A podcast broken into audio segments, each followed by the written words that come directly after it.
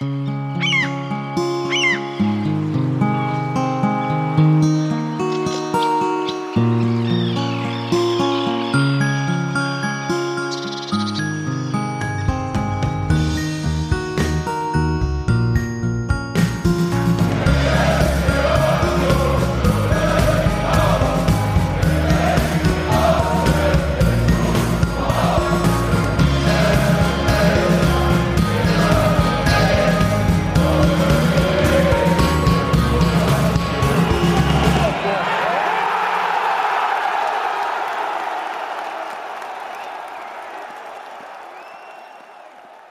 Hallo und herzlich willkommen zum Textilvergehen.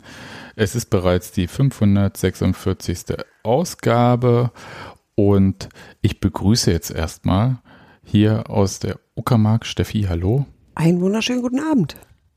Ich sende einen wirklich fantastischen und sehr lieben Gruß nach Altklinike. Hallo Nadine. Halli, hallo.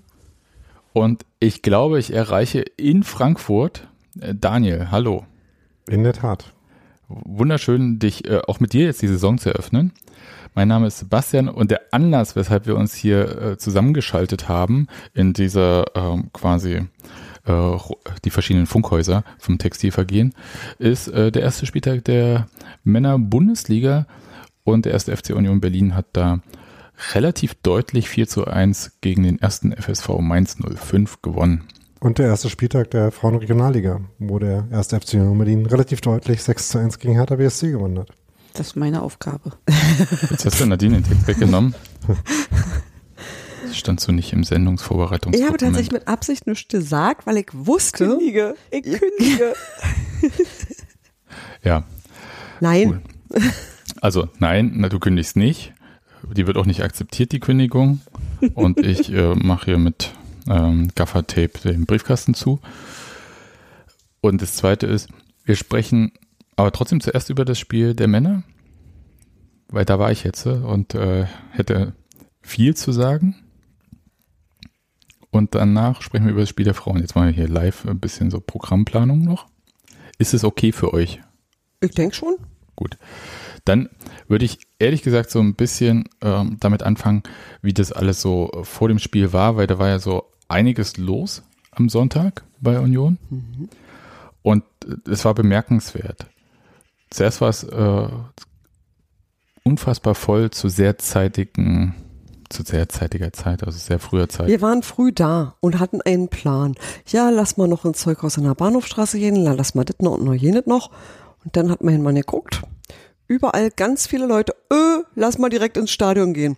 Und zwar ohne Umweg über die Tanke, ohne am Becherbaum großartig anzuhalten, sondern einfach nur Abmarsch in die mittlere Schla äh, Schlange und ähm, alles andere kann man auch noch im Stadion erledigen. Ja. Waren wirklich viele Leute da und wirklich früh. Ja, es war so eine Aufregung. Ich war ja, so, alle waren so ein bisschen so, ja, lass mal da jetzt reingehen. mhm. Ich hätte ja gesagt, wer weiß, ob mein Platz noch da ist, aber eigentlich waren wir ja erst gerade gegen Bergamo. Wir hatten ja geguckt, war eigentlich alles gut im Stadion. Ja. Aber Nadine, was bei euch auch so? Ja, also wir waren ja äh, wieder klassisch um kurz nach 13 Uhr am Becherbaum und dann, da waren die Einlässe schon sehr voll. Und im Normalfall ist es so, dass sich das dann kurz lockert, wenn der erste Sprung drin ist und dann kannst du eigentlich so um 13, also 13.30 machen dann die Tore auf so 13.40 Uhr oder so kannst du im Normalfall oder konntest du immer im Normalfall ganz entspannt reingehen. Aber es kann, kam immer mehr Unioner nach, als reingegangen sind. Und dann denkst du dir so, okay, gut, dann stellen wir uns jetzt doch mal an. Was dann echt schön ist, so richtig Gruppenkuscheln bei 55 Grad Celsius oder so und alle stinken schon und irgendeiner ist dann noch der Meinung, jetzt noch eine Tüte rauchen, beste Idee in der Menge und ah, etwas schön. Wir hatten das vorher mit dem Gruppenkuscheln, nämlich in der Regionalbahn ohne Klimaanlage. Anschließend in der S-Bahn ohne Klimaanlage. Das war angenehm. Danach war eigentlich alles okay. Also wir waren die Bäden, die das so gestunken haben. Nadine tut mir wirklich sehr leid. Wir konnten auch nee, das sprich für dich das ich schon selber. Aber es war, war tatsächlich äh, sehr aufregend alles und ob noch alles da ist, wie vor zwei Wochen, war es auch. Äh, Brezel holen, kurz beim Barkas vorbeigucken, Ja, na, ich sag mal so, ja, für die Männer war das so, für die Frauen war tatsächlich auf der einen Seite der Einlass ein bisschen kompliziert. Das hatte damit Mhm. zu tun, dass, glaube ich, äh, die nicht genug weibliche Ordner hatten, weil die Frauen, das haben sie so jedenfalls kommuniziert, im Urlaub waren.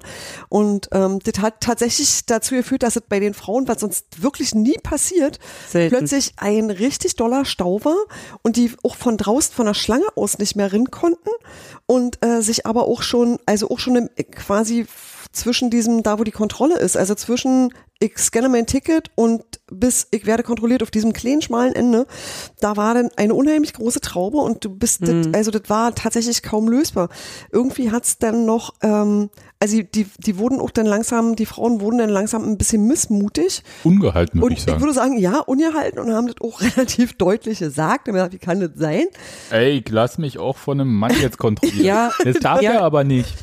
Genau. Es ist aber auch so, es ist so nervig. Wir hatten das letzte Saison oder vorletzte Saison regelmäßig, dass da zwei Frauen zum Kontrollieren standen. Ja.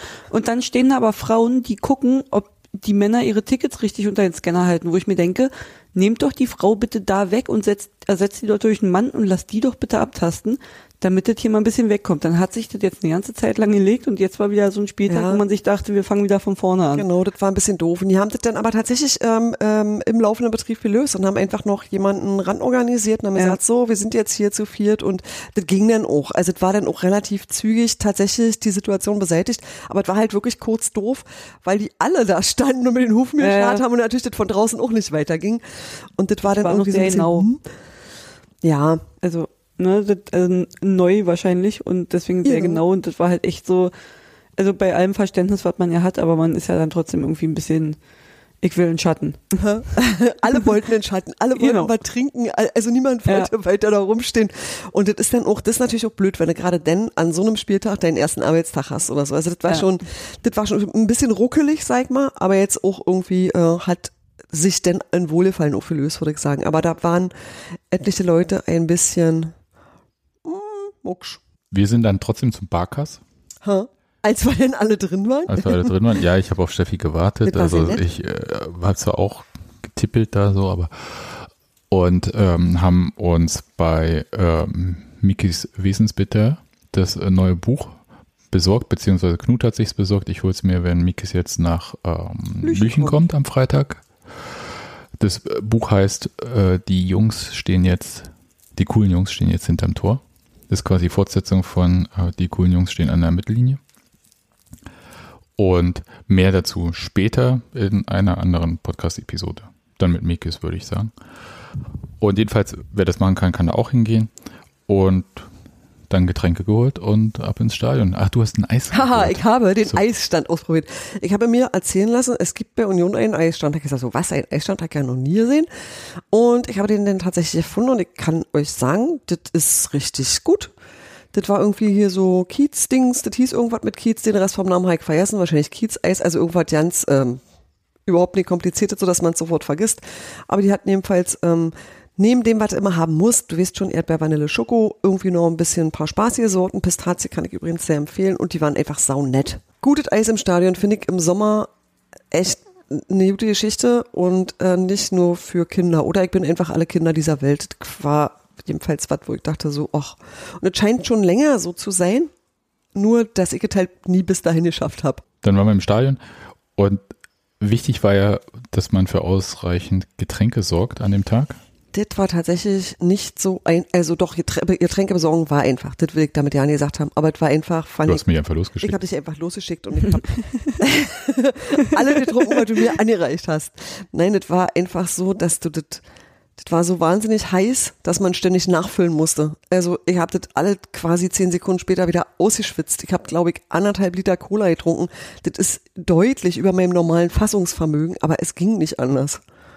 Ich stand unten in der Sonne, ich habe also ich habe bestimmt drei Liter Wasser getrunken. Ich glaube, es war ein Sechserträger, den ich alleine getrunken habe.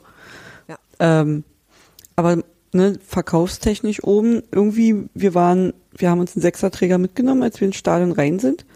Und dann ist mein Bruder noch vor Anpfiff nochmal los und wollte nochmal was holen und der kam ja irgendwie stundenlang nicht wieder. Hm. Und unsere, unsere neue Erika, die ist ja ja nicht da gewesen, zumindest nicht an unserem Container. Äh, muss man auch gleich mal kritisieren, die war nicht abgemeldet. Wo war sie? Ne, wahrscheinlich im Urlaub mit den äh, Frauen Genau. vom Ordnungsdienst. Ah, Genau. na toll. ne, so Brigadeausflug oder so. Brigade Berliner Pilsner. genau. Ich muss sagen, ich habe was gemacht, was ich sonst nie mache. Ich habe mir einen Literbecher geholt gleich. Ha, Weil ich, aber, aber weil ich, klug. weil ich gedacht habe, oh, ich habe keine Lust zu laufen, schal wird's nicht. Und, und kam natürlich ähm, super versoffen, muss das ausgesehen haben, so mit so einem Literbecher Bier. Und da steht ja auch nicht dran, dass es alkoholfrei ist. Und ich habe da sehr viel getrunken an dem Tag von. Und war gut. Es war nur sehr witzig, weil ich mit Team Suff am äh, Stand war. Die haben sehr beeindruckt geguckt. Nee, es haben alle, äh, logischerweise an dem Tag war man da jetzt nicht alleine am Getränkestand, äh, geduldig gewartet, äh, bisschen länger. Und dann ist Team Suff aber, Quatsch, Team Taktik, Entschuldigung, ist äh, dann mit so einem kleinen Becher Weißwein äh, gegangen. Und ich so, Sehr elegant. Nee, also ich hab, ich freue mich tatsächlich darauf, wenn es endlich äh, Rot- und Weißweinwetter ist. Es war mir jetzt zu warm. Also es war wirklich für mich so ein alkoholfreier Tag, weil das äh, wirklich damit zu tun hat, dass ich das nicht überlebe, wenn ich das anders mache. Dann sehe ich Ja. das Spiel nicht mehr. Also, Wir haben uns am Becherbaum noch einen, einen Radler geholt, weil draußen bei dem Abseitsfallewagen, der da immer steht, äh, ist das Radler immer halb-halb gemixt. Ne? Die machen wirklich einen halben Becher mit äh, Sprite voll. Und dann ist es relativ entspannt. Und ich glaube, das Radler hatte ich schon wieder draus äh, rausgeschwitzt, als ich durch Stadiontor durch bin. Also ja. Also ich wollte jedenfalls sagen, es sah mit dem 1 Liter Becher neben dem kleinen Weißweinglas ein bisschen war hübsch. au, sah aus, als ob ich ein was vorhatte. gemacht? Nee, haben wir nicht gemacht und bin auch ganz froh drüber. Hab nur überlegt, ob es halt so eine Ulla auch für die großen Becher gibt. Na, kann man ja machen. Ich be besitze die Fähigkeit zu häkeln. Aber hält das auch oder Na kippt dann mein äh, Nacken nach vorne so? Naja, wenn du den großen Becher nicht halten kannst mit deinem dicken Schädel, dann weiß ich nicht, wer das sonst können soll. Hm, danke. Kevin Behrens. Ja, wahrscheinlich. genau, Kevin Behrens könnte das. Oder Frederik Rönno, weil der hält alles. Genau. Hm. Hm. Da geht nie was daneben. Nee. Hervorragend. Gut, war jedenfalls insgesamt so eine sehr, ich fand es eine gute Stimmung. Ich habe ja vorher ein bisschen in der Vorbereitung ein bisschen äh, so gemeckert über so, ich hätte beinahe gesagt, so Mallorca-Stimmung, so Ballermann-Stimmung auf den Ring. Das war überhaupt nicht mehr. Das war aber schon beim Bergamo-Spiel nicht mehr so stark. Also gar nicht mehr so. Und das war so aufregend, weil klar war, es gibt eine Choreo und wir haben die Vorbereitung gesehen. Es wurde vorher schon gesagt, wie was irgendwie da zu passieren hat. Und ich fand halt auch, dass das ganze Ambiente im Stadion so bereit war. Also wir waren halt so bereit wie nie, ne? Ja, wir hat der DFB alle, mal als Hashtag gehabt. diese Saison endlich losgeht. Das hast du wirklich überall gemerkt. Das war also von der ersten bis zur letzten Minute alle komplett. Lass mal machen jetzt hier. Und kam nur mir das so vor, dass, wo man so Best of der besten Union-Lieder gespielt hatte, so Richtung Hymne. Das war so wirklich, Weiß ich nicht, das waren lauter Lieblingslieder von mir. Ja. Das, fand ich, das fand ich so schön. Ich, ich habe mich einfach sehr gefreut. Aber ich muss auch sagen, dass ich den Eindruck hatte, dass die Anlage komisch eingestellt ist, weil die ist neu. ich habe Christian diesmal gut verstanden. Das war der gute Teil. Dafür kam die Musik relativ matschig. Also die war, ähm, du hast Teile der Instrumente gehört, du hast vielleicht mal besser gehört, aber du hast eigentlich, wenn du die, die Lieder nicht sehr gut kanntest, hast, hat es lange gedauert, bis du verstanden hast, was das überhaupt ist. Das kam ein bisschen äh, breiförmig. Na, Knut neben mir hat gesagt, hey, ich spiele feine Sahne. Ich so, nee, es ist Madness. Und das ist ja, wirklich, Ja, okay, so nämlich war das.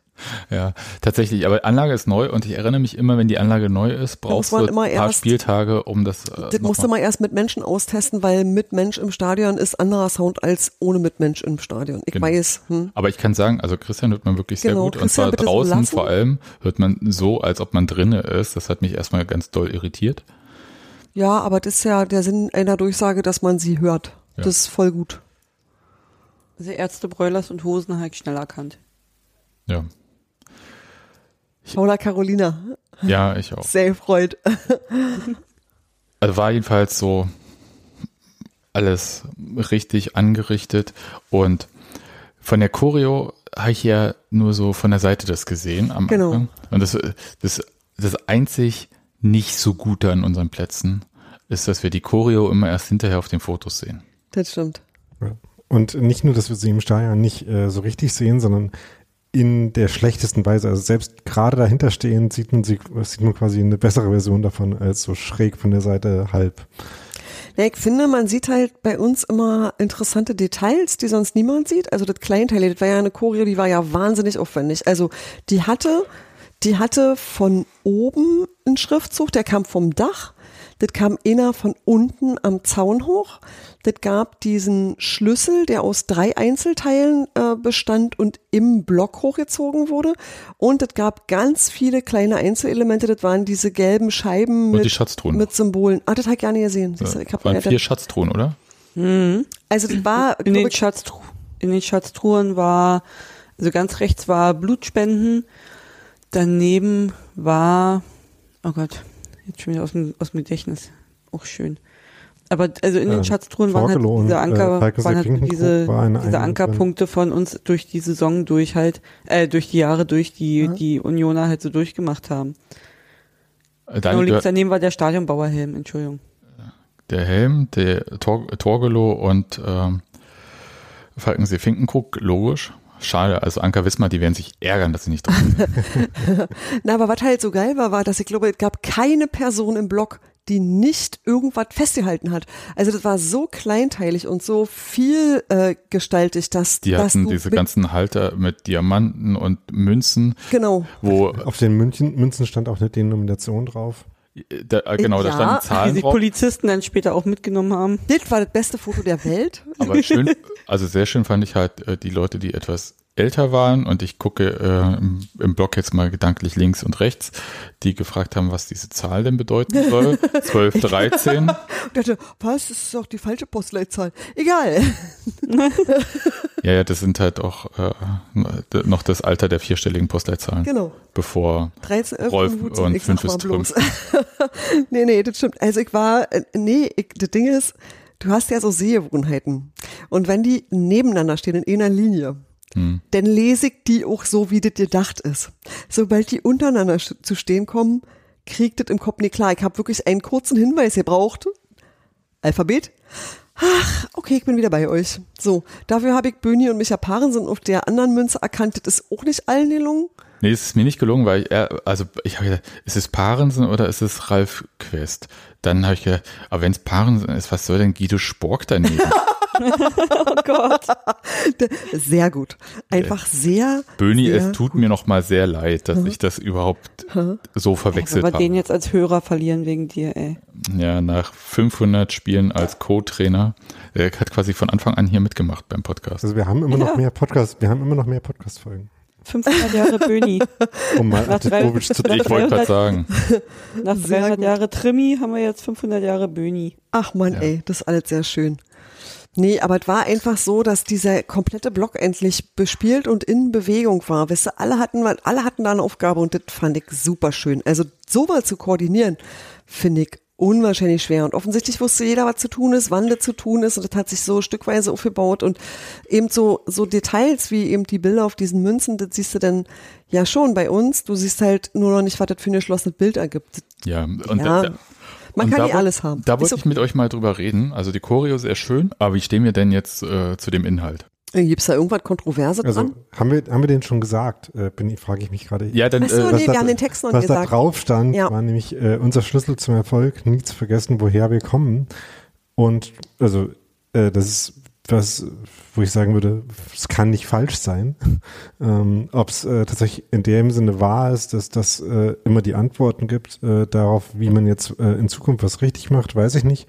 Aber es äh, ist zumindestens äh, was, was was durchaus hilft, es nicht zu vergessen. Ähm, ich meine, vermutlich kann es auch Fälle geben, in denen es einen in die falsche Richtung schickt, wenn sich zu viel verändert hat in der Zwischenzeit oder äh, was nicht heißt, dass was irgendwie mal war, nicht mehr valide ist ähm, oder nicht mehr ein wichtiger Teil der eigenen Geschichte, aber vielleicht einem in der Entscheidung, die man gerade zu treffen hat, ähm, äh, vielleicht nicht so viel Orientierung gibt. Aber grundsätzlich finde ich es zumindest allermindestens nicht falsch und durchaus auch öfters wichtig.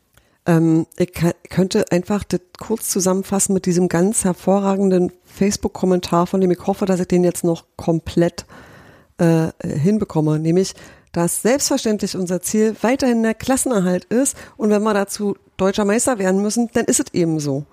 Und das, glaube ich, steckt da auch mit drinne, dass man nämlich sagt, erinnere dich mal an das, warum du hier bist, warum du das machst, äh, was du alle den Gepäck hast und dass es immer Dinge gibt, die als erstes da stehen, die du absichern musst und danach kannst du Spirenzchen machen. Und das steckt für mich mit da drin. Ich finde es total nachvollziehbar und ich finde auch gut, wenn man ähm, mal so zurückguckt und sagt, ey, guck mal, was wir für eine wahnsinnige Strecke zurückgelegt haben, was wir alles erreicht haben und wie viel Arbeit da drin steckt und das auch auf allen Seiten und wie das alt gewachsen ist. Und ich finde, das ist was, wo du einfach sagen kannst, ich guck mir das an und ich bin da auch durchaus mit ein bisschen stolz drauf. Finde ich schon gut. Ich finde, dass es ein guter Start in der Saison ist. Und dass es dir aber auch immer sagt, verlier mal nicht die Bodenhaftung. Wisst ihr, das finde ich eigentlich das, das Wesentliche daran, dass man irgendwie sagt, so, ähm, nicht, ich muss irgendwie gucken, wie Heiken das früher gemacht. Das ist immer, Dinge ändern sich. Aber mh, dass du dir überlegst, was waren gut und versuchst, das nicht zu verlieren.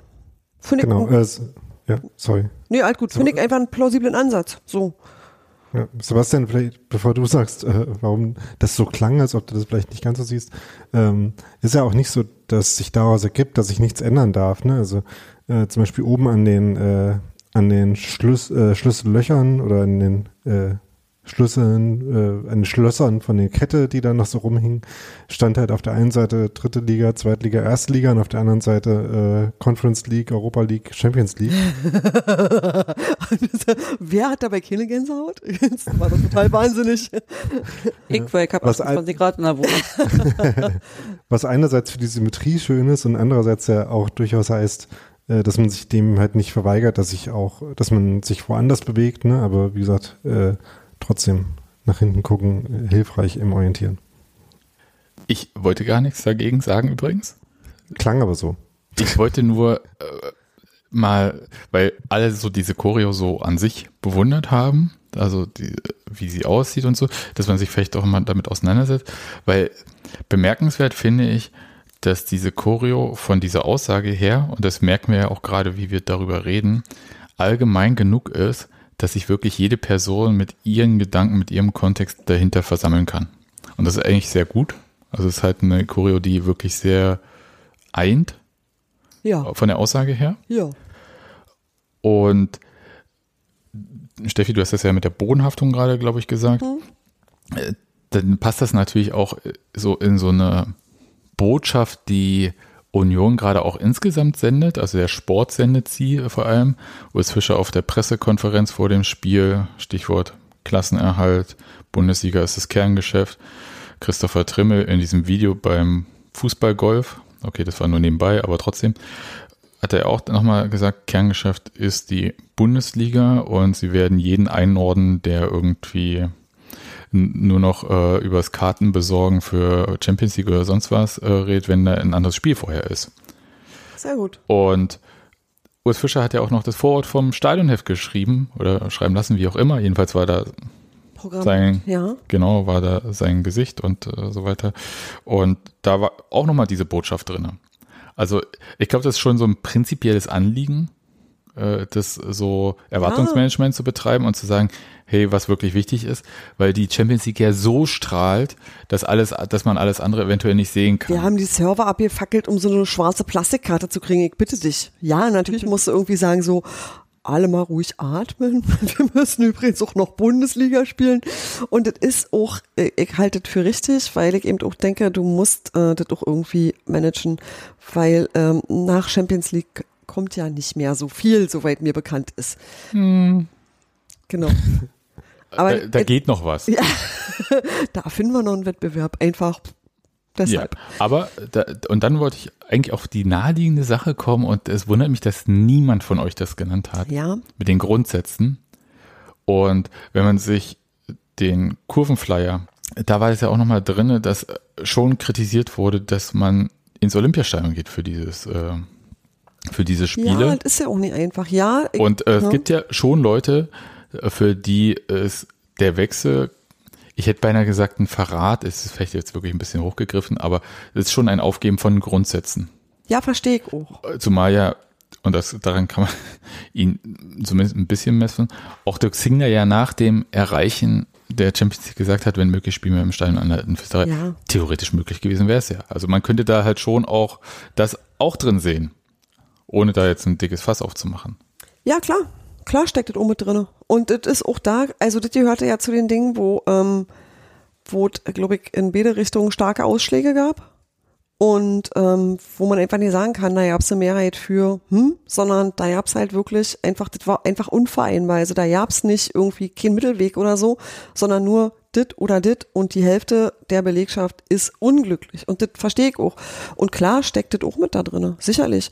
Und äh, trotzdem ist es, äh, finde ich, dass es so gut gemacht ist im Sinne von, wir müssen ja doch gemeinsam durch diese Saison, weißt du? Und wenn du denn am Anfang schon anfängst, dich zu streiten oder da sowas ähm, in den Vordergrund zu rücken, finde ich das blöd. Und so war eine Choreo, die eigentlich wirklich viele geeint und zusammengefasst hat, so wo wir sagen, so können wir wirklich alle gemeinsam in die Saison starten, egal wie wir uns zu einzelnen Punkten verhalten. Das fand ich ziemlich gut. Und dann fand ich noch einen Punkt gut und dafür passt diese Choreo dann halt auch und deswegen, es passt wirklich für alles. Es ist halt auch so die neuen Union-Fans auch mitnehmen. Ja, klar. Wir werden die, also wir hatten ja so ein paar Erlebnisse, wie gesagt, unter besonderen Umständen während der Vorbereitungsspiele im Stadion.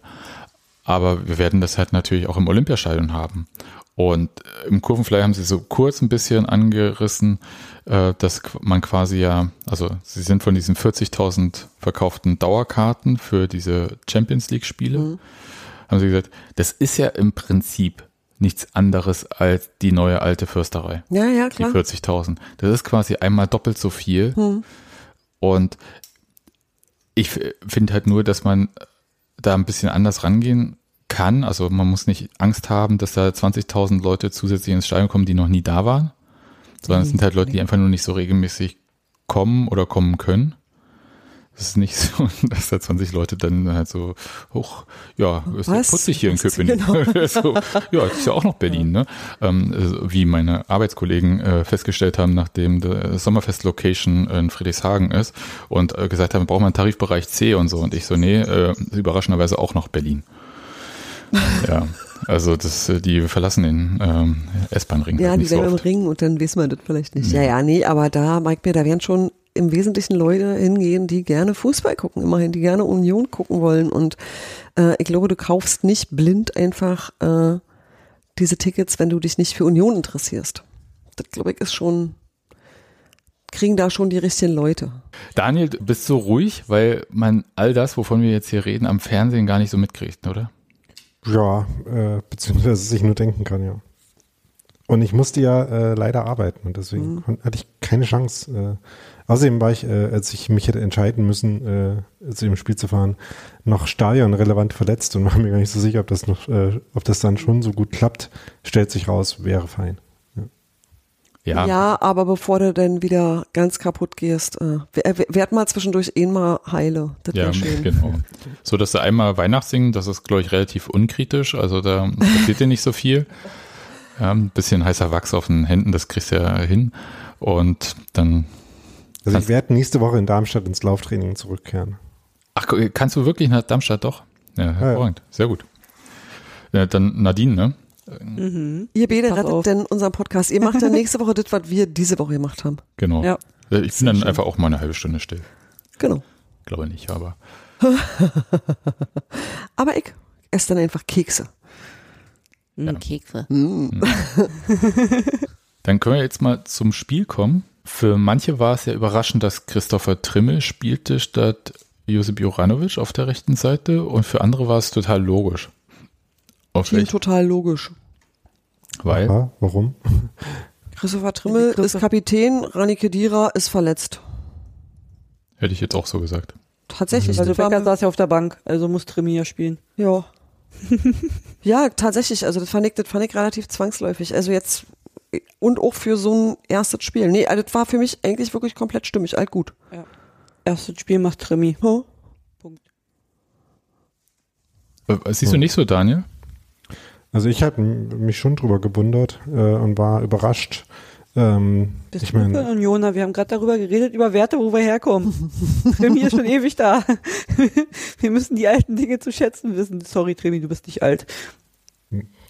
ja, s- ähm, weil ich äh, ja es grundsätzlich schon so sehe, dass äh, Juranovic da eigentlich äh, relativ klar die äh, Erstbesetzung ist ähm, und dass bei gleicher Fitness äh, oder Belastungssteuerungslage ähm, meistens Juranovic spielen wird. Ähm, ich meine, das, das Argument mit äh, vielleicht nicht so sehr Kapitän, aber mit Identifikationsfigur und neue Mannschaft und neue Saison und äh, ist sowieso äh, gerade unter anderem eine Aufgabe ist, äh, so Union-Identität sowohl spirituell als auch taktisch, fußballerisch äh, auf den Platz zu kriegen. Ja, äh, das Argument kann ich sehen. Überrascht hat es mich in dem Moment trotzdem. Hm. Ich bin einfach davon ausgegangen, von diesem Interview, das Rani Kedira im Trainingslager gegeben hat, wo er gesagt hat, wenn Trimmel spielt, ist Trimmel Kapitän, wenn und an und sonst ich. Also ich paraphrasiere jetzt nicht ganz so forsch gesagt, aber ähm, das war relativ klar, dass das so sein wird und dass dann halt im Prinzip einer von beiden auch immer auf dem Platz stehen wird. Ja. Und nun hoffen wir mal, dass äh, Rani Kedira nicht so verletzt ist, dass wir uns nochmal über die Belastungssteuerung bei Christopher Trimme Gedanken machen müssen. Oder dass äh, Josip Joranovic sich sagt, was sind das hier für ein schlechter Witz? Sportlich und rein rational, Daniel, hätte ich, würde ich dir ja recht geben. Aber ich glaube, dieser Wert, dass du halt sagst, ich brauche jemanden, der quasi so der Mannschaft noch was gibt, so einen Halt irgendwie, gerade in dieser Situation, wo man Hm. noch nicht weiß, wo die Mannschaft steht. Urs Fischer ist ja auch jemand, der zum Saisonstart jetzt nicht zwangsläufig alle Neuen einsetzt. Und das Das hat man ja auch auf der anderen Seite gesehen. Genau, da haben einfach zehn Mainzer, äh, elf Mainzer, Entschuldigung, ähm, Robin Sentner, sorry, äh, äh, also haben elf Mainzer gespielt. Ich meinte auf der anderen, Zehn, auf dem anderen zehn Flügel. Mainzer und Marcel Hötteke. Äh, Was meintest du, Daniel? Ich meinte auf dem anderen Flügel, wo Robin Großens nicht in der Startelf stand. Genau. Also es waren jetzt nicht, äh, und ich glaube, wir hätten wahrscheinlich noch viel weniger neue Spieler gesehen, wenn es nicht so eine Verletzungsmisere ausgerechnet in dem Teil gegeben hätte, wo wir wirklich vorher gedacht haben, oh, wir haben viel zu viele Spieler. Hm. ähm, zentralen Mittelfeld, weil Yannick Haberer auch ausgefallen ist. Hm. Und deswegen Alex Kral äh, auf der 6 für Kedira gespielt hat. Äh, Wollt ihr den eigentlich auch immer Axel Kral nennen? Nee. Äh, Nee. Der, Überhaupt nicht. Irgendwie sieht das für mich, sowohl der Name als auch der Mensch sieht für mich viel mehr nach Axel als nach Alex aus. Das finde ich total witzig. Also, Daniel, jetzt sagst du sowas und danach habe ich dann auch hier wieder so ein, ihr, so ein Ding im Kopf und dann Wir ist es machen- kaputt. wir machen nie ein Interview mit Alex Kral, weil wir ihn dann aus Versehen Axel nennen. Ja. Oh, weia. Macht, Nee. macht doch überhaupt nichts. Max hat ja jetzt auch Kevin Becker erschaffen, also können wir jetzt auch Alex, Welchen Alex Kevin Kral meint er Axel- Ja, er meinte eigentlich den Geraldo Kevin. Ach so. Ja. ja, Ja, aber äh, Alex Kral hat gespielt. Genau. Genau. Das fand ich aber übrigens erwartbar, weil da war ja, waren einfach nicht mehr so viele Leute übrig. Ja, auf Ja, der das- 6 ist ja auch nur er da sonst. Das ist ja das Gute, dass wir jetzt überhaupt da jemanden haben. Genau, das, letzte Saison hatten wir noch gar keinen da. Insofern finde ich das schon mal gut. Brandon Aronson, weiß ich nicht, ob der überhaupt gespielt hätte von Beginn an, ohne die äh, Verletzung von Haberer. Hm, Kann ich nicht sagen, ob das so geplant war. Und das Ja, das schien, äh, also wenn man es auf die Vorbereitungsaufstellungen bezieht, schien das ja schon knapp zu sein zwischen den beiden. und äh, Fofana hat gespielt. Das habe ich aber tatsächlich auch erwartet. Weil der einfach in dem, was ich davor gesehen habe, äh, so krass gut überzeugend war, dass ich dachte, so den kannst du nicht nicht spielen lassen. Wenn das seine aktuelle Form ist, dann muss er spielen. Hat sich offensichtlich Ja. schnell eingefädelt. So. Das ist richtig. Ähm, und Kevin Behrens äh, stellt sich raus, kommen wir noch zu. ist ja auch nicht so einfach draußen zu lassen. Ähm, aber war, war euer erster Gedanke dann trotzdem Geraldo Becker fokussiert? Nö, überhaupt das nicht. gesehen habt? Nee. Mhm. Nee, ich sage, ich hatte wahrscheinlich wirklich noch ein bisschen dieses letzte Spiel gegen äh, Bergamo so im Handgepäck und da äh, drängte sich das nicht auf, sondern da war das dann wirklich jetzt Da war so. Becker ja auch auf der Bank. Genau, da war wirklich so ein bisschen erwartungsgemäß mit halt irgendwie äh, den Änderungen im Mittelfeld, die dann halt einfach sich zwangsläufig ergeben haben. Hm. Also es war jetzt, ich war wirklich nicht dolle überrascht von der Aufstellung. Und ich fand auch, die Bank war tatsächlich auch so, wie ich es erwartet habe. Ich habe mir schon auch gedacht, dass du äh, Kevin Volland und äh, Robin Gosens irgendwann wirst spielen lassen, aber äh, nicht von Anfang an, weil die einfach noch nicht so viel Zeit hatten. Ich war, Nicht- ich war ein bisschen überrascht bei der Bank. Und zwar bei äh, vielleicht drei Sachen. Okay? Und zwar zuerst habe ich äh, einen Effekt gehabt, den ich aus der ersten Bundesliga-Saison kenne. Du guckst auf die Bank und denkst, Alter, das ist unsere Bank. genau, das habe ich sonst aber nur bei den Gegnern gedacht in der ersten Ja, Bundesliga-Saison. Ja, das dachte, doch, auf jeden Fall. Oh, ja. scheiße, das haben die alles noch auf der. Uiuiuiui. Und, der, Dortmund bei uns war und wir dachten uns so, was zur Hölle ist denn hier los? und dann äh, siehst du da Kevin Volland, Robin Großens, Geraldo Becker, ähm, dann Josip Juranovic. Ja. Ich meine, das sind ja alles Ja, wow. ja. So, dann, das war so das Erste. Ja, den Eindruck teile ich. Das Und- ging auch so. Dann habe ich gedacht, ach, Milos Pantovic? Das, ja, in der Tat, weil das war so ein Spieler, den ich irgendwie komplett nicht auf dem Zettel hatte und dachte so, ah, stimmt ja. Den hatte ich vergessen, regelrecht, was auch arschig ist, aber war so. Ich, ich gebe auch zu, dass ich ihn halt quasi in fast jedem State of the Union in der Sommerpause weggeschrieben habe. Also jetzt nicht so böse, sondern ich habe einfach gedacht, der wechselt halt. Und Ein Kevin Möwald braucht man im Jahr. Ich lasse das jetzt einfach so stehen, Nadine. Und ich, ich habe überhaupt gar nichts gegen Milos Pantovic. Ja, ich habe halt nur gedacht, das gibt diese Position nicht. Und jetzt denke ich, warte mal kurz. Vielleicht gibt's die halt doch wieder. Können wir vielleicht äh, nochmal drauf zurückkommen dann. Und Aljoscha Kemmlein Das fand ich toll. habe ich mich auch äh, Ja, nicht jetzt nicht so gewundert, dachte, uh, aber dachte halt so, nee, für den ersten Spieltag, Ja. wo man sich so sagt, okay, man geht play it safe, ja, also äh, völlig nummer sicher, auch auf der Bank muss man nicht machen, aber äh, gut. So, und das waren die Sachen, wo ich dann halt so drüber nachgedacht habe. Aber trotzdem, Verletztenmisere und trotzdem setzt du vier Spieler, die allesamt den Anspruch haben, Startelf zu spielen auf Jo. die Bank. Und auch zu Recht. Und Halt. das fand ich schon mal richtig cool. Also jetzt nicht cool, dass er die alle auf die Bank gesetzt hat, aber Nee, sondern er einfach nur, dass das, kann halt nur elf Spieler auf, genau, aufstellen. aber dass du so viele gute Leute hast, richtig Mhm. gute Leute, von denen du überzeugt bist. Und das ist fantastisch. Aber das ist doch das, was wir auch letzte Woche gesagt haben, oder? Dass er Robin Gosens auch auf die Bank setzt, wenn der noch nicht für die Startelf bereit ist. ja, Ja, da, da war man sich So. ja nicht so sicher, weil, weil äh, der Trainer Du ja, warst ne, dir nicht sicher. Steffi und ich haben gesagt, wenn der nicht in der Mannschaft integriert ist, sitzt er auf der Bank. jo. Ne, Das war letzte Woche. Ich wollte kurz sagen, dass in der Pressekonferenz vor dem Spiel der Trainer ja gesagt hat, äh, dass ähm, Großen sich ja schon so eingefügt hat und so weiter und so fort, so schnell und äh, so weiter und so fort. Und äh, da gab es ja schon Spekulationen, ob er vielleicht doch äh, in die Startelf rutscht. Ich hätte es ein bisschen, das habe ich ja letzte Woche auch gesagt, so so wie ihr, äh, ein bisschen komisch gefunden gegenüber Jérôme Roussillon, ihn da sofort auf die Bank zu sitzen, setzen, weil da jemand anders da ist. Ja. Wird ein interessanter, ein interessantes Duell auf jeden Fall. Ja, das stimmt. So. Und jetzt haben wir so viel drüber gequatscht, jetzt können wir direkt mit dem Tor von Kevin Behrens los. Ja, der war ja dann auch gleich. Das ist War ja, heute, Bisschen- zack.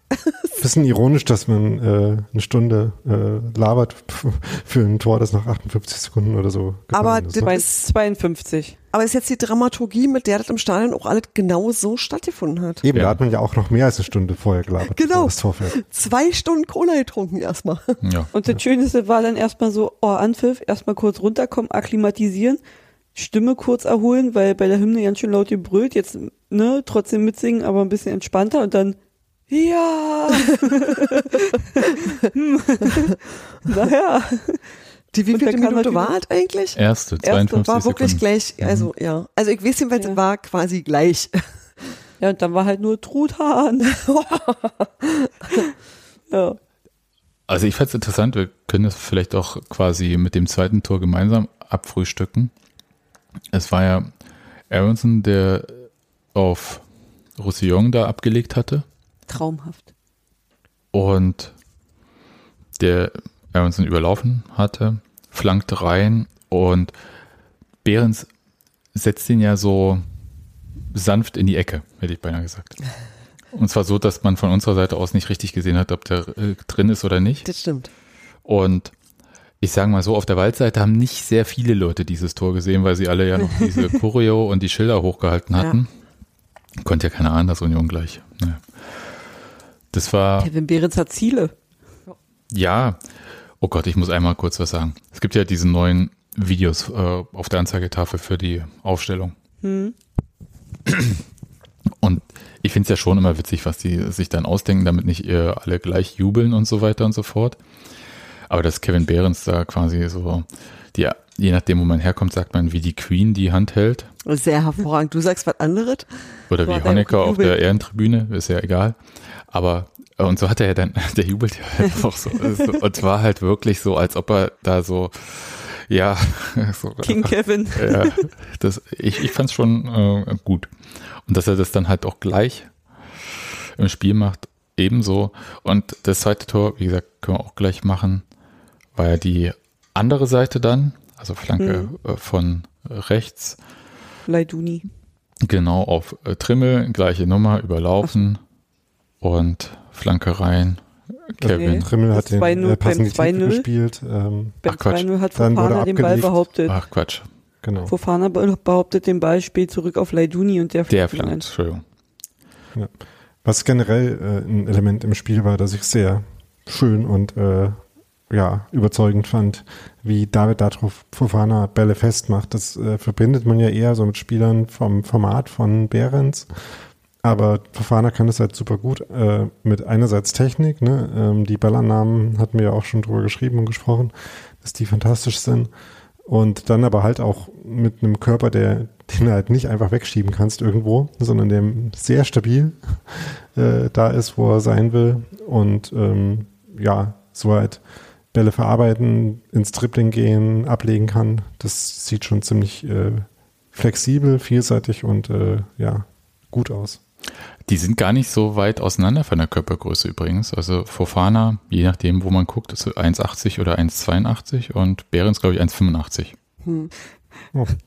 Je Kam mir nachdem, wo man guckt, bis zur Stirn oder bis zum Haaransatz. Ja. Sind alle so groß wie ich. Ich habe nur nicht äh, diese Viereck-Figur. oder anders Viereck, wie auch immer. Und ich fand übrigens auch gut, äh, das hat sehr gut geklappt, deswegen habe ich das wahrscheinlich auch äh, wahnsinnig verwechselt, äh, dass wenn Trimme nach vorne gegangen ist, ist ja Laiduni hinten geblieben auf seiner Position. Das hat relativ gut funktioniert, muss ich sagen. Was man bei den beiden Toren von Behrens nochmal dazu sagen muss, abgesehen davon, dass sie wunderschön eingeköpft waren, war, dass es ziemlich lustig war, wie frei Mainz den hat stehen lassen. Bo Svensson fand das nicht so witzig. Ich fand es extrem hat aber auch keinen. Humor. Ja, naja gut, äh, äh, also, Also, bei dem ersten Tor war der Platz, den er hatte, noch größer und beim zweiten Mal äh, war das aktive aus dem Augen verlieren. Also beim ersten Mal äh, hat er sich einfach in den Raum reingeschlichen, weil er ja so ein unauffälliger Spielertyp ist, wo äh, Mainz nicht darauf reagiert hat. Und beim zweiten Mal äh, standen Mainz in der Nähe äh, zuerst und dann hat, äh, hat Behrens sich abgesetzt von dem und der ist halt einfach komplett stehen geblieben. Der andere hat auch keinen Schritt auf ihn zugemacht, äh, sodass er dann da auch in jede Richtung zweieinhalb Meter mindestens Platz hatte. Fand ich ziemlich amüsant. Ja, aber nochmal, also wenn du als Trainer die Woche über sagst, hey, Flanken ist ein Ding, Strafraumbesetzung bei Union, Kopfballstärke und dann kriegst du in den ersten zehn Minuten zwei so eine Dinger mit so einer Freiheit. Ja, also ich wäre da schon bedient gewesen. Was Union ja gut macht, ist also die äh, berühmte Strafraumbesetzung äh, stark machen, indem sie halt ähm, es äh, schaffen, viele Spieler in den Strafraum reinzukriegen und äh, den eben mit vielen Spielern zu besetzen, sodass es schwierig ist, die Zuordnung zu halten. Aber wenn ich mich gerade an die beiden Situationen richtig äh, erinnere, war das da halt wirklich nicht das Problem, sondern da haben sie halt einfach zweimal krass geschlafen. Ja, und die Flanken waren halt so präzise, genau, äh, wie der Trainer hat das ja schon vorher in der Vorbereitung kritisiert, wie unpräzise teilweise die Flanken von, äh, von den Unionsspielern sind. Also im Spiel klappt's. Ja, dabei hilft natürlich auch äh, die guten Vorarbeitsszenen, ne? also die äh, gute Festmaration, das Ablegen äh, der äh, die starke Aktion von Aronson. Dann hast du halt Flanken, die du auch präzise schlagen kannst, weil du die ideale Situation zum Flanken hast. Du hast eine Sekunde Zeit vorher quasi zu gucken, dich zu orientieren. Du hast keinen unmittelbaren Gegnerdruck. Du musst nicht irgendwie äh, äh, aus einer 45 Grad Schieflage flanken, weil du in dem Moment schon halb weggecheckt wirst. Das macht es natürlich einfacher. Ja. Und das war so eine ganz komische Stimmung danach im Stadion, weil es zwischen ist es jetzt hier gerade wirklich passiert, was äh, ist? Totalen Jubel und Gott, ist aber noch ganz schön lange hin bis zum Abpfiff. War also irgendwie so alles dabei. Wie war es für euch? Mm, nö, ach, ich, ich mache mir mittlerweile irgendwie nicht mehr so die Platte, wenn Union in Führung liegt. Äh, aber, aber das ist halt, das ist halt vor allem unbewusst, ne, weil es halt äh, immer so gut lief. Also beim Rasenfunk habe ich gehört, wir haben die letzten 58 Spiele oder so, wo wir in Führung waren, nicht mehr verloren. Das ist schon echt Wahnsinn. Ähm, aber es ist halt so dieses, ja, meine Güte, ich gehe, also ich gehe ja erstmal nicht davon aus, dass wir zu Hause ein Spiel verlieren. So. Das letzte Na, ist und- 24 Spiele her. Ja, Bayern. Und aber selbst wenn, dann denke ich mir so, na meine Güte, dann verlieren wir halt zu Hause ein Spiel, was soll uns da passieren? So, dann gewinnen wir halt die anderen sie- 16. Also, ne, gewinnen wir gegen Bayern überraschend wieder. Also, ich kenne ja O's. Wir verlieren gegen Fürth und äh, holen die Punkte gegen Leipzig und Dortmund. So. was ist denn los? Uns passiert doch nichts. Also, es ist, wie gesagt, ne, das ist ja immer so, so diese äh, zweigleisige, was wir vorhin hatten, so, ja klar will ich immer gewinnen und so, aber man hat mittlerweile so ein Selbstvertrauen auch als Fan, dass man sagt, der wird schon. Und wenn es nicht wird, naja, dann wird's halt nicht, aber mein Gott, Unioner bleiben wir. Aber ängstlich war ich auch nie tatsächlich. Nee. Also ich habe auch nicht irgendwie nach der Uhr geschielt oder so. Also, Tja, dann ähm, ging es mir vielleicht alleine so. hm.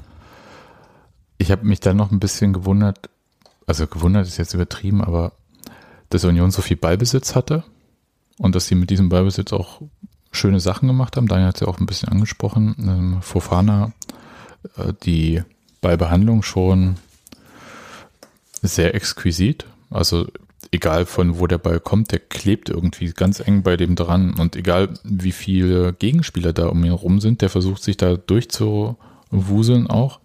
Und das ist nicht kopflos, auch wenn jetzt nicht immer eine gute Aktion draus geworden ist oder ich manchmal gedacht hätte, ne, hätte auch mal da abspielen können oder so, schneller. Aber das ist halt ein Element, was es vorher, also dieses starke, dieser starke Dribbling-Fokus, der hat vorher jetzt nicht so stattgefunden bei Union. Und das kann schon helfen, die Mannschaft, ich sag mal, schwerer ausrechenbar zu machen, ist vielleicht äh, blöd gesagt, aber dieses, ähm, wir la- überlassen mal Union den Ball, dem fällt sowieso nichts ein, wenn wir da hinten mit zwei Ketten stehen. So einfach wird es dann jetzt vielleicht nicht mehr, hoffentlich. Und es wird halt für Union auch zwei verschiedene Arten von Gegnern geben in dieser Saison. Ja, und zwar krass unterschiedliche. Und da werden wir vielleicht auch einfach, also niemand braucht jetzt anfangen und sagen, der Terrorfußball ist jetzt äh, nicht mehr zu Hause in Köpenick. Äh, ich würde sagen, sehr Nee, wohl. muss er, muss er, weil du ja auch. Ähm, schon, ja, schon alleine, weil äh, Kevin Behrens ja den Terrorfußball-Hattrick auch noch in den ersten zehn Minuten vollendet hat, indem er dann noch nicht sich eine gelbe Karte abgeholt hat. Ja. Aber danach hat er ganz schön kassieren müssen. Ja, das war auch ärgerlich. Also da habe ich mich über den Schiedsrichter geärgert. Ja, also da, da, ich sag mal, das war nicht ganz so konsistent mit der Zweikampfbewertung, um es mal so höflich zu schreiben, wie es der Kicker getan hat. Konsistent um das oder dem- konsequent? Na, sowohl als auch. Ko kohärent, meinte äh, Sebastian. Ähm, Also, was die Leute sagen wollen. Man konnte es nie verstehen, das war nicht alle gleich und das war nicht einzusehen. Nee, vor allem es Ähm. gab immer Tritte auf die Füße. Ja, das war eklig. Finde- Also, das war so was, wo ich dachte, so, kannst du auch mal irgendwie sagen, hier, Schluss jetzt. Ja. Was man übrigens bei dem vielen Ballbesitz dazu sagen muss, am Ende hat er Mainz dann schon 53 Ballbesitz und Union äh, 47. Da kommt natürlich noch viel Spielzeit dazu, wo, äh, also quasi die komplette, wo Mainz zurückgelegen hat. Das äh, verschiebt das natürlich grundsätzlich immer schon mal. Mhm. Ähm, und äh, bevor man jetzt Witze drüber macht, dass äh, der Union 4-1-Sieg natürlich mit äh, 0,4 negativer Expected Goals äh, Differenz ist, da muss man schon noch dazu sagen, Union hat am Ende dann äh, sechs von elf Schüssen aufs Tor und Mainz einen von acht. Äh, also so die Chancenqualität war dann schon äh, eigentlich eher bei Union. Aber das war halt ein Spiel, ne? Äh, du hast gesagt, dass sich dann komisch angefühlt hat. Das fand ich halt auch, weil Mainz war dann gezwungen, irgendwas zu machen. Union hatte eigentlich die Gelegenheit, äh, das Spiel, was sie sich sowieso vorgenommen haben, einfach mit der idealen Außenposition durchzuziehen. Aber aus irgendeinem Grund ist es dann trotzdem schwieriger oder zumindest auch schwierig, ähm, das zu machen, wenn man führt und dann dieselbe Aggressivität und so weiter, ne, wir kennen das alles, zu zeigen, wie wenn es nur null stehen würde. Bin mir sicher, dass Urs Fischer trotzdem was zu sagen hat, dass ihm das nicht komplett gelungen ist und dass er da äh, nicht so super happy drüber war und dass sie das wissen lassen wird. Aber das Gefühl hatte man schon, dass irgendwie so die ähm, absolute Dringlichkeit dann äh, so ein bisschen verloren gegangen ist. Also in der Pressekonferenz hat er es ziemlich deutlich angesprochen. Ja. Ähm, also der hat gesagt, schon in der ersten Halbzeit hat ihm das nicht gefallen, Ja. weil das eine ist ja, wie du ja sagst, bei einer 2-0-Führung den Gegner den Ball zu überlassen. Das andere ist halt äh, dann aber nicht präsent in den Zweikämpfen zu sein, also so richtig passiv zu werden. Und das, damit konnte Mainz ja in der ersten Halbzeit trotzdem nichts anfangen. Hm. Das, äh, so ehrlich muss man sein. Ich weiß nicht, hatten die einen richtigen Torschuss in der ersten Halbzeit? Der weiß ich nicht. Die hatten auf alle Fälle welche. Also Ja, die, auch- ja, die waren die geblockt, aber alle. Aber, aber ja. aber es war alles, glaube ich, in der zweiten. Naja, dann. die haben auch schön das Aluminium, aber ich weiß halt nicht, wann das war. auch zweite Halbzeit. Kann gut sein. Ja, und Union hatte diesen wahnsinnigen Freistoß von Fofana, wo ich mich wirklich sehr gefreut habe, wie da äh, Roussillon als äh, Linksfuß und Fofana als Rechtsfuß da so stehen und man weiß, dass beide halt auch schießen können gut. Also ich weiß das jetzt, so, dass Fofana gut schießen kann. Robin Zentner weiß das jetzt auch. Und das, da war nicht so viel passiert dann so, richtig. Und also ich habe auch nicht, habe jetzt keine riesigen Notizen von dem Spiel gemacht oder so dann, aber das war, naja, so wie Daniel sagt, also wahrscheinlich ist es so, dass man nicht mit dieser letzten Überzeugung und Konsequenz sagen Trainer dann immer in diese äh, Duelle geht, wie wenn es halt 0-0 steht oder so. Und das tat der Union-Spielweise ehrlich gesagt gar nicht so gut, weil ich hatte so ein bisschen das Gefühl, dass man Ballverluste in Bereichen sich geleistet hat, die eigentlich für Union tabu sind. Und das war so ein bisschen schräg. Also Ja, die haben auch schon relativ früh halt angefangen. Das ist zwar nicht so irgendwie, dass die sich erst irgendwann eingeschlichen haben. Die gab es auch in den ersten 10, 15 Minuten schon. So beim von Torwart und Dreierkette hinten rausspielen waren ein paar komische Momente dabei. Was vielleicht halt auch so ein bisschen man unter äh, neue Saison noch nicht eingespielt Nerven-Ding verab- Weiß ich gar nicht. äh, Also Mainz hat sehr, sehr früh, äh, also hat ein sehr hohes Pressing da probiert. Immer, um dann halt diesen weiten Schlag zu provozieren. Aber es war halt in manchen Vorbereitungsspielen halt auch schon zu sehen. Also ich weiß gar nicht, ob das jetzt Nervosität war. Aber es kann auch sein, dass Union zum Beispiel im Aufbau sagt, okay, bei manchen Sachen nimmt man auch mal den riskanteren Ball. Aber wir erinnern uns, dass die alte Fischerlehre quasi war ja, im letzten Drittel könnte er verrückt werden. Hm. Und solange wird klar und sicher gespielt.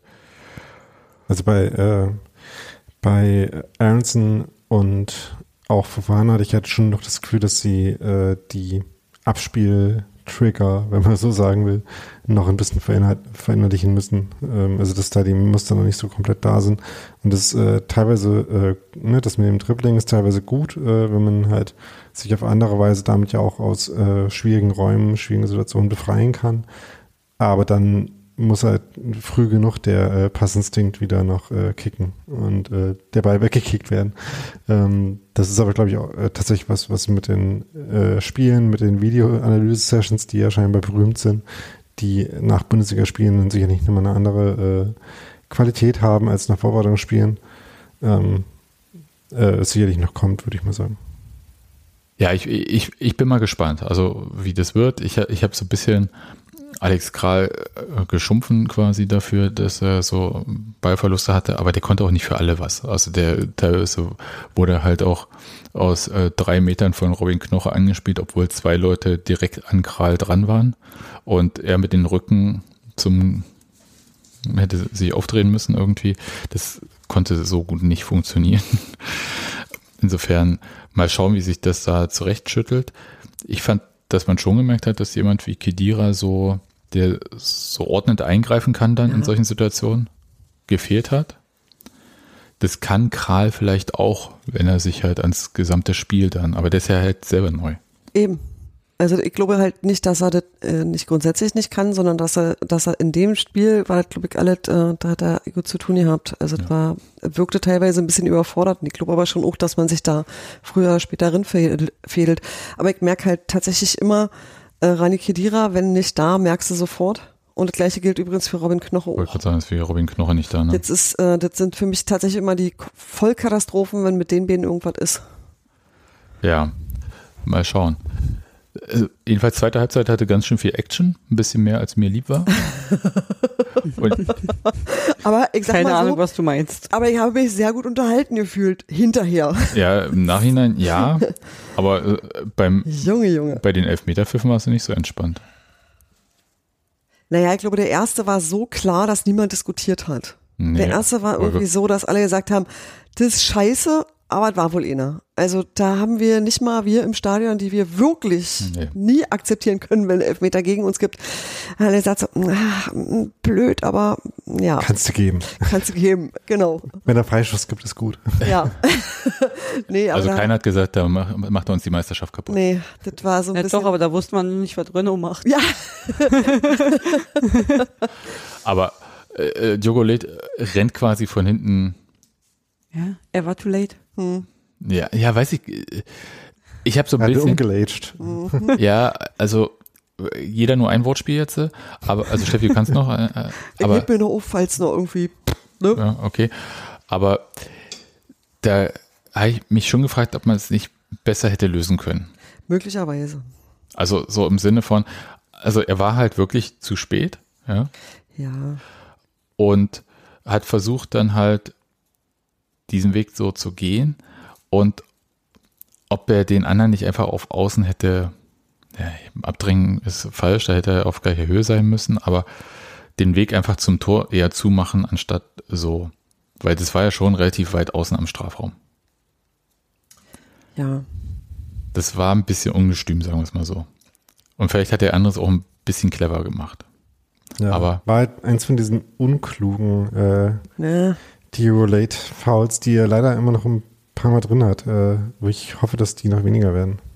Ja, ne? Also das, das hat ja dann heute jemand im Blog auch geschrieben, glaube ich, oder irgendwo, hm. äh, dass äh, er solche Sachen hat und so. Ich glaube aber, das geht weg. Aber er konnte da nicht viel, also ja, er, er haut mit dem Fuß halt zu spät rein, aber er hätte nichts anderes machen können. Er war der Letzte, der den noch aufhalten kann. Ja, der hat sich schon eher nach außen wegbewegt, äh, hatte jetzt auch noch nicht so komplette Ballkontrolle. Also es war jetzt nicht so, dass er da unbedingt eine Verteidigungsaktion machen musste, sonst wäre was Schlimmes passiert. Ja, okay. Es gab jedenfalls diesen Elfmeter. Sehe also ich, ich weiß halt auch nicht, also im Nachhinein, ja, äh, wir, die wir diese Entscheidung da nicht treffen müssen im Vollsprint, äh, können das natürlich leicht analysieren, dass er vielleicht da ähm, von anders laufen könnte. Aber dann gab es halt diesen Elfmeter und ich war halt super unentspannt, einfach weil ich wusste, dass jeder Elfmeter in der vergangenen Saison gegen Union drin war.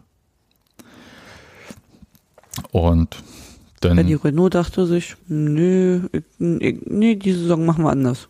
Ja, der, der, wusste ja selber im Nachhinein, ja, bei den, äh, als er dann so gefragt wurde nach dem Spiel, wusste er selber nicht, ob er schon mal einen Bundesliga-Elfmeter gehalten hat. Spoiler, nein, hatte er nicht. Das war auch sein erstes Mal, war ein lauter erste Maler irgendwie. Und ich meine, der hält den auch noch fest. Diesen Ja. Ja, ja, das ist nicht einfach nur pariert oder der Typ verschießt den und er kommt irgendwie ran, lenkt dem im Pfosten irgendwas, sondern er hält ihn einfach fest. Das fand ich so auch so an Demütigung. Ich wäre so unsportlich gewesen, ich hätte wahrscheinlich Ajork auch noch ein paar Worte gesagt mit dem Ball in der Hand. Aber Freddy Renault ist ja äh, Sportsmann. Ah. Und als wir alle dachten, es ist ja doch alles gut gegangen, hat Christopher Trimmer ja dann noch so eine Kopfballabwehr nach hinten gemacht. Wer, wer hat Ui. an Giekewitsch gedacht? Wer hat damals an Giekewitsch gedacht, der den Elfer hält und danach direkt die Ecke reingelegt bekommt? Nee, ich nicht, aber danke für diese Ja, äh, nicht so schöne sagst. Erinnerung. Ja. Aber äh, Renault hat jetzt nicht so den Kasper gemacht. Nee, das äh, Nee. würde auch nicht. Ja, aber es war halt wirklich so, wo du denkst, oh Gott, wir sind nochmal von der Schippe gesprungen, Gott sei Dank, und jetzt hier mal seriös das Spiel zu Ende bringen. Bam. Äh, zieht er da von hinten ab und es war ja quasi, Ja, Ja, es war halt ärgerlich, ne? Aber also Trimi versucht den halt zu klären und macht eigentlich alles richtig, eigentlich ja. aber irgendwie halt dann auch blöd gelaufen, dass der Ball halt nicht noch drei Meter weiter gesprungen ist, so, ja. sondern dass er dem, dem Mainz halt wirklich direkt auf den Fuß fällt und der den auch noch so rein. Genau. Also er hat die nicht in die Mitte irgendwo, wo man irgendwie, sondern er hat halt äh, nach hinten mit dem Kopf den Ball abgewehrt, aber an der Ecke stand halt der Mainzer, der direkt abzieht. Janik Und Haberer wäre stolz auf ihn, ja. ja, Sah halt besonders scheiße aus, weil da so viele Unioner um den Ball drum rumstanden, in dem Moment, dass der runterfiel. Äh, das, ja, führte halt noch dazu, dass es noch unnötiger aussah oder war. Ähm, gleichzeitig wird man dafür halt nicht jedes Mal so bestraft. haben wir jetzt gerade Daniel verloren? Nee, ihr habt äh, Aussetzer bei euch manchmal. Ich höre nur Aussetzer bei dir dann. ich auch sagen. ich will nicht meckern, aber ja, Ähm, der, wenn ihr mal den Chat lest, dann seht ihr, dass äh, bei euch mal Aussetzer sind. Okay. Ich, ich lese ja den Chat nicht, Daniel. Aber äh, das kennen wir ja danach. Jedenfalls das 2-1 und dann gab es ja ein paar Wechsel bei Union. Ähm, Gosens kam für äh, Roussillon. Geraldo Becker kam. Und boah, ich, ich hab's ich- auch nicht alles drauf. Nee, ist auch nicht so, ist auch, glaube ich, gar nicht so wild. Wichtig ist eigentlich, dass Geraldo Becker kam und Geraldo Becker hat sofort Geraldo Becker Sachen gemacht im besten Sinne. Nämlich einen langen, erstmal nur Becker und Gosens. ja, einen langen Ball erlaufen, bisschen Arsch wackeln, nach draußen gehen, Flanke rein. Hallo, hier ist Kevin Behrens. Äh, Robin Zentner, wo wollen sie den Ball hinhaben? Und äh, dann war das Ding drinnen. Da hat, da hat Beere noch einmal genickt und hat gesagt, ja bitte. Ja. da ist er. Das Witzige ist ja, der hat vier Torschüsse, ne? Kevin Behrens gehabt in dem Nee. Spiel. So waren ja keine Schüsse. Nee, es waren vier Kopfbälle. Ja. Und der eine in der ersten Halbzeit war, oder was in der zweiten, weiß ich gar nicht, ähm, Flanke, ich glaube, die war dann doch von Trimmel. Und den hat er ganz knapp daneben gesetzt. Das wäre wirklich witzig gewesen. Also so immer so Sch- Schema Becker halt, äh, Schema Behrens so rum. Als Kopfballpendel brauchst du diese Woche nicht, Kevin. Und dann habe ich gedacht, okay, jetzt ist eigentlich alles gut, aber irgendwie hat Union dieses Spiel nicht so beruhigt bekommen mehr. Das war, das Zentrum war irgendwie nicht so zu und das, da ist ständig irgendwas passiert. Äh, Ständig äh, sind auch unsere Innenverteidiger ins Laufen gekommen. Das ist eigentlich gar nicht so gut bei Union, wenn die so hinterherlaufen müssen. Und das hat mir nicht gefallen, muss ich sagen. Also da, wie gesagt, Ergebnis cool und so und äh, spannend und spektakulär, aber das war nicht so souverän wegverteidigt, wie wir das sonst von Union kennen, glaube ich. Hm. ja, weil so ein Elfer geht auch mal rein. Kann passiert, passieren. Ja, das, das sowieso, also so ein Elfer kann immer mal passieren, aber ich, ich meine schon, da waren auch so Nee, Mainz Situationen- hatte einfach insgesamt tatsächlich viel bessere äh, und größere Chancen, als das Ergebnis das am Ende zeigt. Ja, ne, sie haben sie halt nicht ausgespielt Ja, so richtig. Tja. Also ich kann, kann mich erinnern, äh, Großens hat auch mal so einen Scherenschlag im eigenen Strafraum gemacht, ne, wo er den Ball so wegkickt und dann der Mainzer sich so ungeschickt bewegt, dass er Großens auch noch fault dabei. Das war, ja, also war alles so ein bisschen spektakulär bei Union. Auf eine Art, die, was, von der ich nicht weiß, ob Urs Fischer die approved. Ich glaube nicht. Aber dann gab es ja nochmal einen Elfmeter und der war wirklich überraschend. Weil ich glaube, den hat niemand gefordert. Außer, außer äh, ich habe im Nachhinein gesehen, äh, Bo Svensson hat ihn gefordert. Weil, Okay. Ja, seit, seit die äh, ja iPads haben dürfen und alles sehen auf der Trainerbank, äh, fordern die das. Aber äh, von den Spielern hat, hat irgendjemand von euch gesehen, dass irgendein Spieler was gefordert Nee. hat? Ich auch nicht. Nee, das war für mich eigentlich auch eine Situation, wo ich erstmal nicht wusste, warum denn jetzt? Äh, Behrens hat dann irgendwann angezeigt, äh, weil er zum Schiedsrichter gegangen ist. Und dann hat der ähm, Freddy schon angezeigt, ja, hier, der checkt wegen Handspiel. Und ja, er hat gedacht, naja, wenn er wegen Handspiel checkt, dann wird es wahrscheinlich auch Handspiel gewesen sein. Also wenn die dann anfangen, ist es eigentlich relativ selten, dass die dann sagen, nee, war doch kein Handspiel. Hm. Und wir, Außer, dass es da noch einen anderen Grund gegeben hätte, das nicht. Ja, und darüber können wir jetzt nämlich mal reden. Also Robin Knoche spielt den Ball mit der Hand. Ich glaube, das ist unstrittig. Also wer dann, Daniel hatte die beste Sicht äh, vom Fernseher aus. Das ist, glaube ich, relativ klar gewesen. Wenn ich nicht gerade von meinem Watt abgelenkt war, ja. Mhm. Aber wa- was ist denn, also weshalb hätte man das denn nicht geben sollen, dieses Vollspiel, Handspiel? Wegen Oder- dem Foulspiel, dem möglichen, relativ klaren, äh, äh, schon vorhandenen von ähm, Ajorg halt Anknauer. Ja, ja, was denn? Also er hat ihn gezogen, ne, am Trikot, so richtig, der, äh, so. Und zwar vorne eigentlich auch so, dass man es halt auch beim Prüfen der Bilder äh, sehen konnte. Und dann kann ich natürlich jetzt, äh, nehme ich mal die Gegenposition ein, sagen, der, ja, dieses Halten und äh, Trikot ziehen bei solchen Zweikämpfen ist ja normal. Ja, aber das ist ja, äh, sorry, in der Wahlüberprüfungssituation dann wirklich ein Quatschargument, weil da kann man ja nicht äh, den Handkontakt äh, Millimeter genau suchen und dann ein offensichtliches Foul, nur weil es nicht äh, immer gepfiffen wird, wenn man normale Fußballentscheidungen trifft, dann nicht geben. Also das äh, also vielleicht, äh, es gibt ja jetzt gerade so eine neue äh, Schiedsrichter-Doku, wo irgendwie äh, gezeigt wird, wie die so miteinander reden. Vielleicht finden die dafür auch ein Argument, das äh, sich schön zu reden, das fände ich wirklich relativ schwierig nachvollziehbar, sage ich mal. Ich fand es auch schwierig, weil der zieht ihn ja so, dass der sich bewegen muss. Ich habe eher gedacht, dass man sagt halt, okay, in solchen Situationen muss man als Profi trotzdem diese Körperkontrolle haben, dass man dann trotzdem nicht den Arm so. Ja, aber das, Ja, das kann man genauso gut sagen Aber wenn wie jemand bei dem, hm, anders deinen Körper kontrolliert.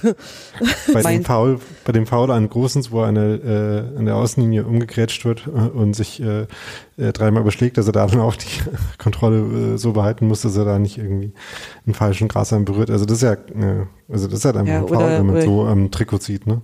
Oder der Mainzer, der der Meinung ist, äh, Late am Hals umzuwerfen. das fand ich So was ist Ja. denn mit dir eigentlich nicht Ja. in Ordnung? Das war direkt neben dem Schiedsrichterassistenten. Das hat mich Genau. sehr gewundert, Mhm. dass das, Das, äh, genau, dass das so durchgeht. ja, da, da passiert einfach gar nichts. Der guckt nach Late hinterher und sagt so, ja, pff, steh auf, spiel weiter. Was ist denn los mit dir, ey? ja, da, da, da auch äh, überlegt, ob der sich noch spürt. Da war ich ein bisschen, Aber er hilft Aufgebracht. Late dann noch ganz nett auf, das äh, Träumchen. Hm, ja. ja, aber ich finde, bin bei Daniel, dass ich mich sehr dafür interessiere, wie Schiedsrichter das tatsächlich jetzt auch mit Abstand und ohne diesen ganzen äh, VR-Quatsch, sondern wenn man jetzt auf diese Situation guckt, ohne diesen Entscheidungsdruck zu haben, mit welcher Argumentation sagt man, äh, dieses Handspiel ist strafbar Oh. und es ist irrelevant, dass er so derbe am Trikot gezogen wird, dass der äh, quasi sich bewegt, ohne dass er sich bewegen will. hm, Also für mich war es tatsächlich äh, ziemlich exakt dieselbe Situation wie davor, am Tag davor bei Hamburg gegen Hertha, was ich mir angeguckt habe, wo ich unfassbar genervt war von den Wahrunterbrechungen, aber wo halt äh, ein Elfmeter, der kleiner gewesen wäre, dann äh, zurückgenommen wurde, ähm, weil es vorher halt ein Handspiel gab, andersrum. Ne? Und ungefähr ähnlich klar fand ich das in der Szene. Ja, aber da war das ja, hm, egal, ich möchte nicht über Hamburg gegen Hertha reden. Ähm, ich warte drauf. Es gibt ja vielleicht eine neue Transparenz bei den Schiedsrichtern, weil es gibt ja quasi kein Colinas Erben mehr, weil die sind zum DFB gewechselt. Also einer, nämlich der Erbe. Beide. Beide? Nee, Colina. Ja, klar, ohne mein Klaus ich nirgendwo hin.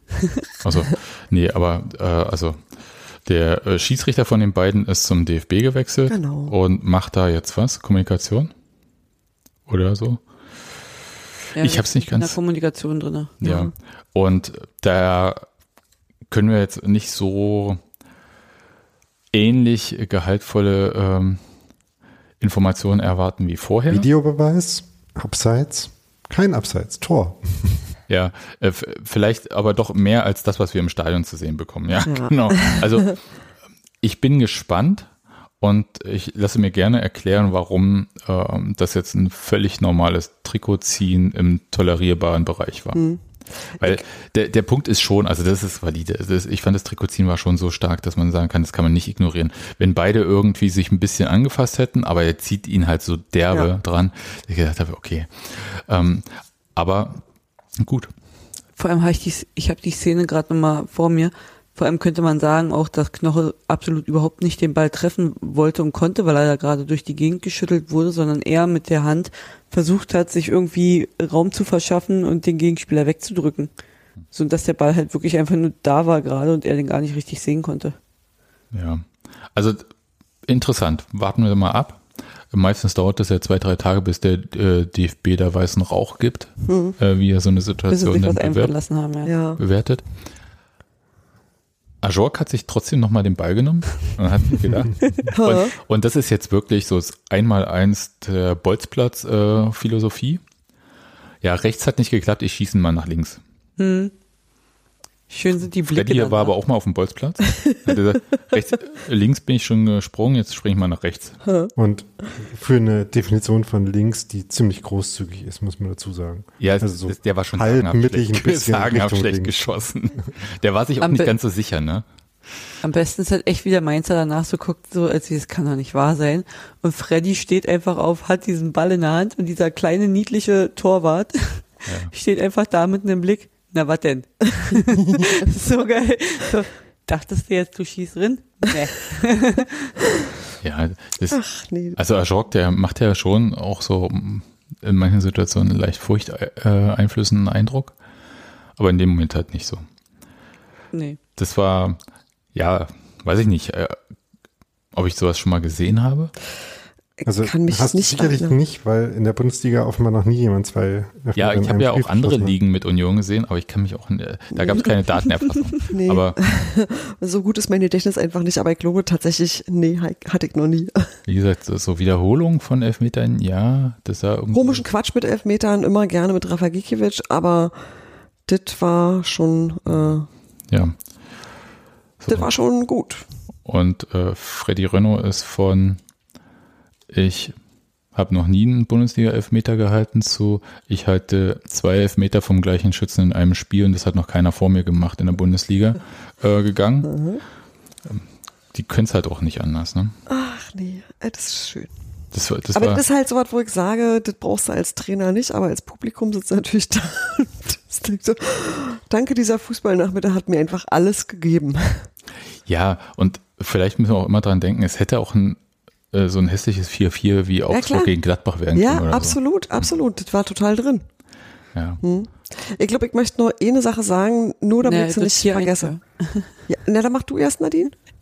Nee, wir hatten ja noch ein 4-1. ja. Ja, ja, das stimmt. Ich, äh, deswegen sage ich, ich möchte nur eine Sache sagen, bevor ich sie vergesse, weil wir gerade dieses ähm, Körperbeherrschungsding hatten und mir am Rande dessen eingefallen ist, ähm, wie interessant sich Robin Gosens bewegt. Also wie der das schafft, die Arme quasi auf dem Rücken zu verschränken, damit ihn gar kein Ball dumm trifft und dabei aber trotzdem eine Beweglichkeit und einen festen Stand hat, das habe ich so noch nie gesehen. Also der hat, finde ich, eine so, so in Abwehrbewegung ganz interessante Bewegung. Das war, das ist mir einfach ein paar Mal aufgefallen und ich dachte so, was macht er denn da oder wie löst er denn das jetzt? Das ist ja krass, weil du sonst eigentlich dabei dein Gleichgewicht verlieren müsstest, normal, wenn du so die Hände hältst.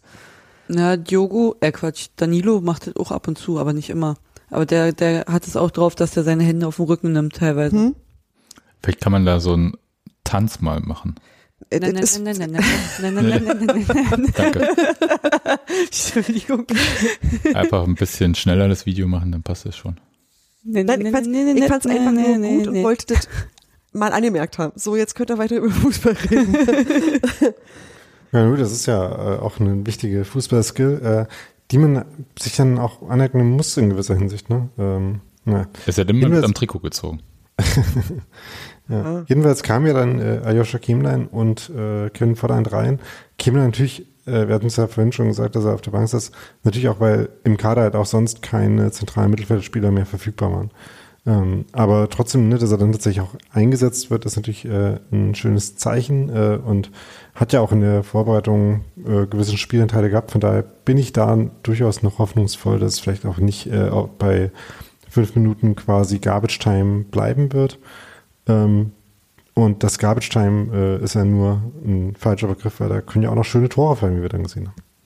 Ja, also was ich, was ich da dann schade fand, ne, ähm, also Kevin Volland hat sich ja super durchgesetzt und hat den Ball ja dann auf Pantovic reingespielt, der noch kurz den Torwart, glaube ich, ausgetanzt hat. Zentner, Oder nicht den Dicke. Ja, äh, und, und den Ball dann halt echt so ins Tor versenkt hat, wo man sich dachte so, ach, guck an, deswegen haben wir den geholt. Äh, gut zu wissen.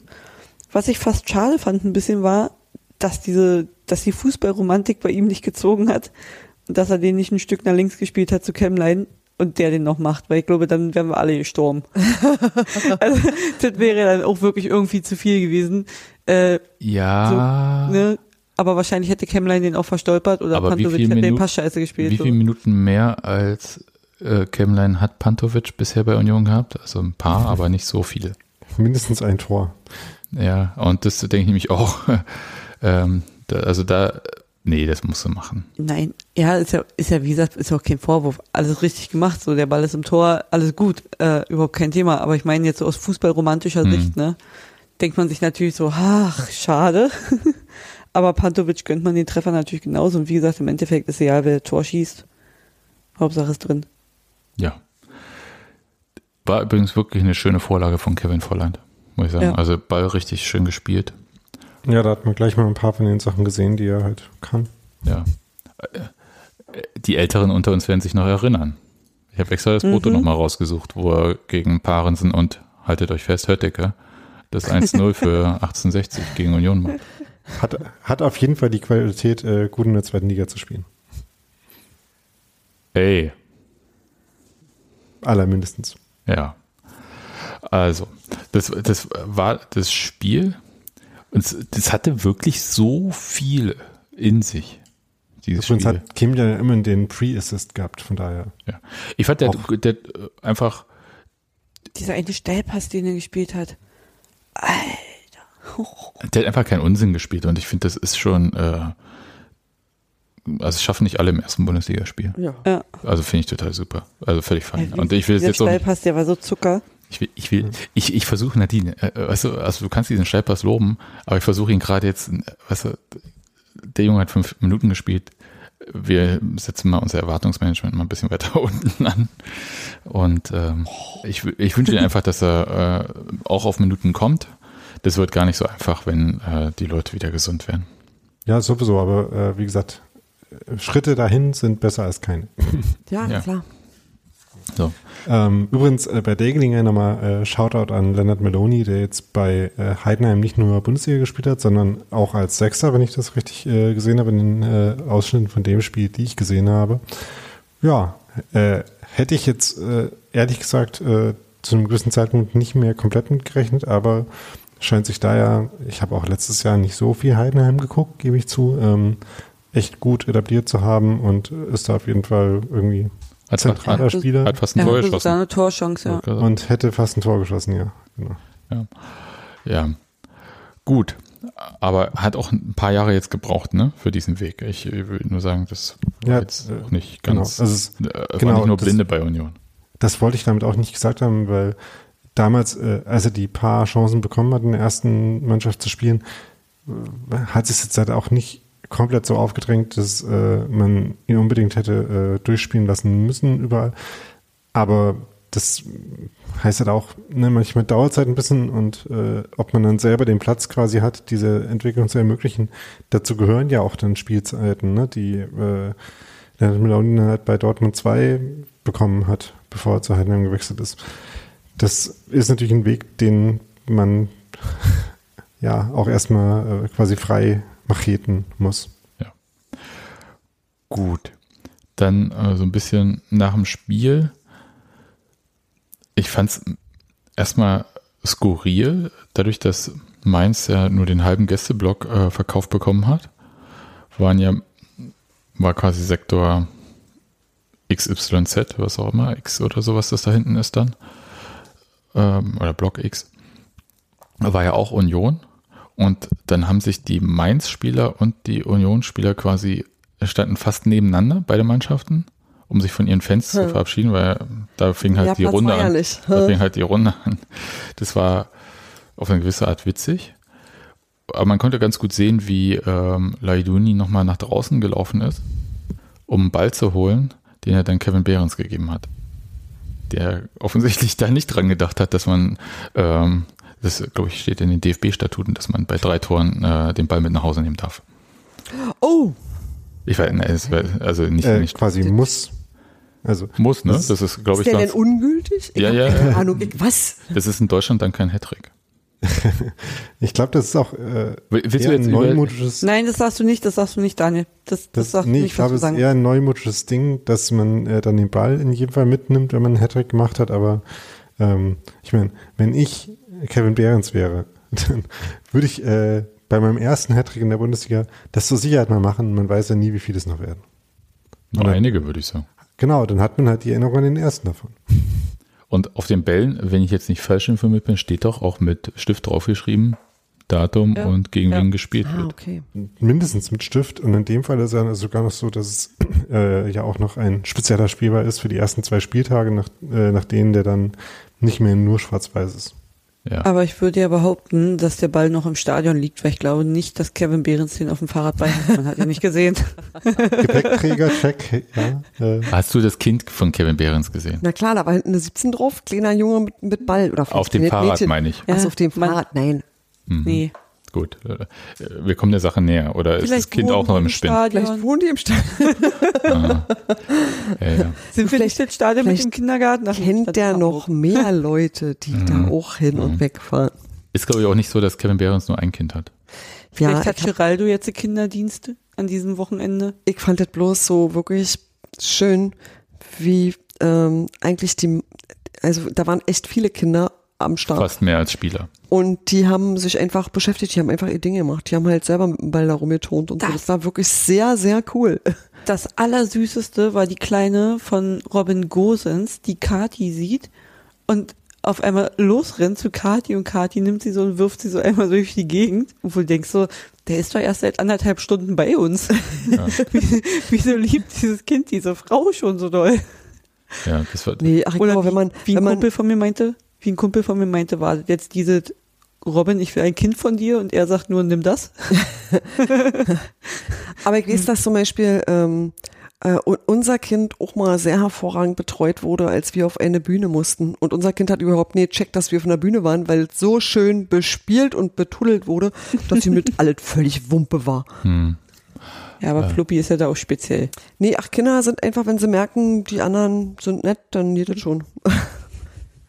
Ja, und auf dem Rasen, ich meine, es ist halt einfach ein weiter Weg. So ich dachte, dass es da tierisch laut ist. Und ich habe mir, mir, immer gedacht, so wenn dieses Stadion um dich herum so lostobt, wir waren ja auch laut, wir haben uns ja auch lautstark verabschiedet, dass die Kinder das so lässig wegstecken. Das fand ich gut, aber da habe ich immer gedacht, so, weiß ich nicht, ob das nicht eigentlich, wenn das, also ob dich das nicht erschreckt, aber das war offensichtlich nicht der Fall. Nee, ich glaube, es ist, wenn du als Kind im Stadion stehst, also auf dem Rasen, ist es, glaube ich, nicht so wild, wie wenn du auf den Rängen selber bist.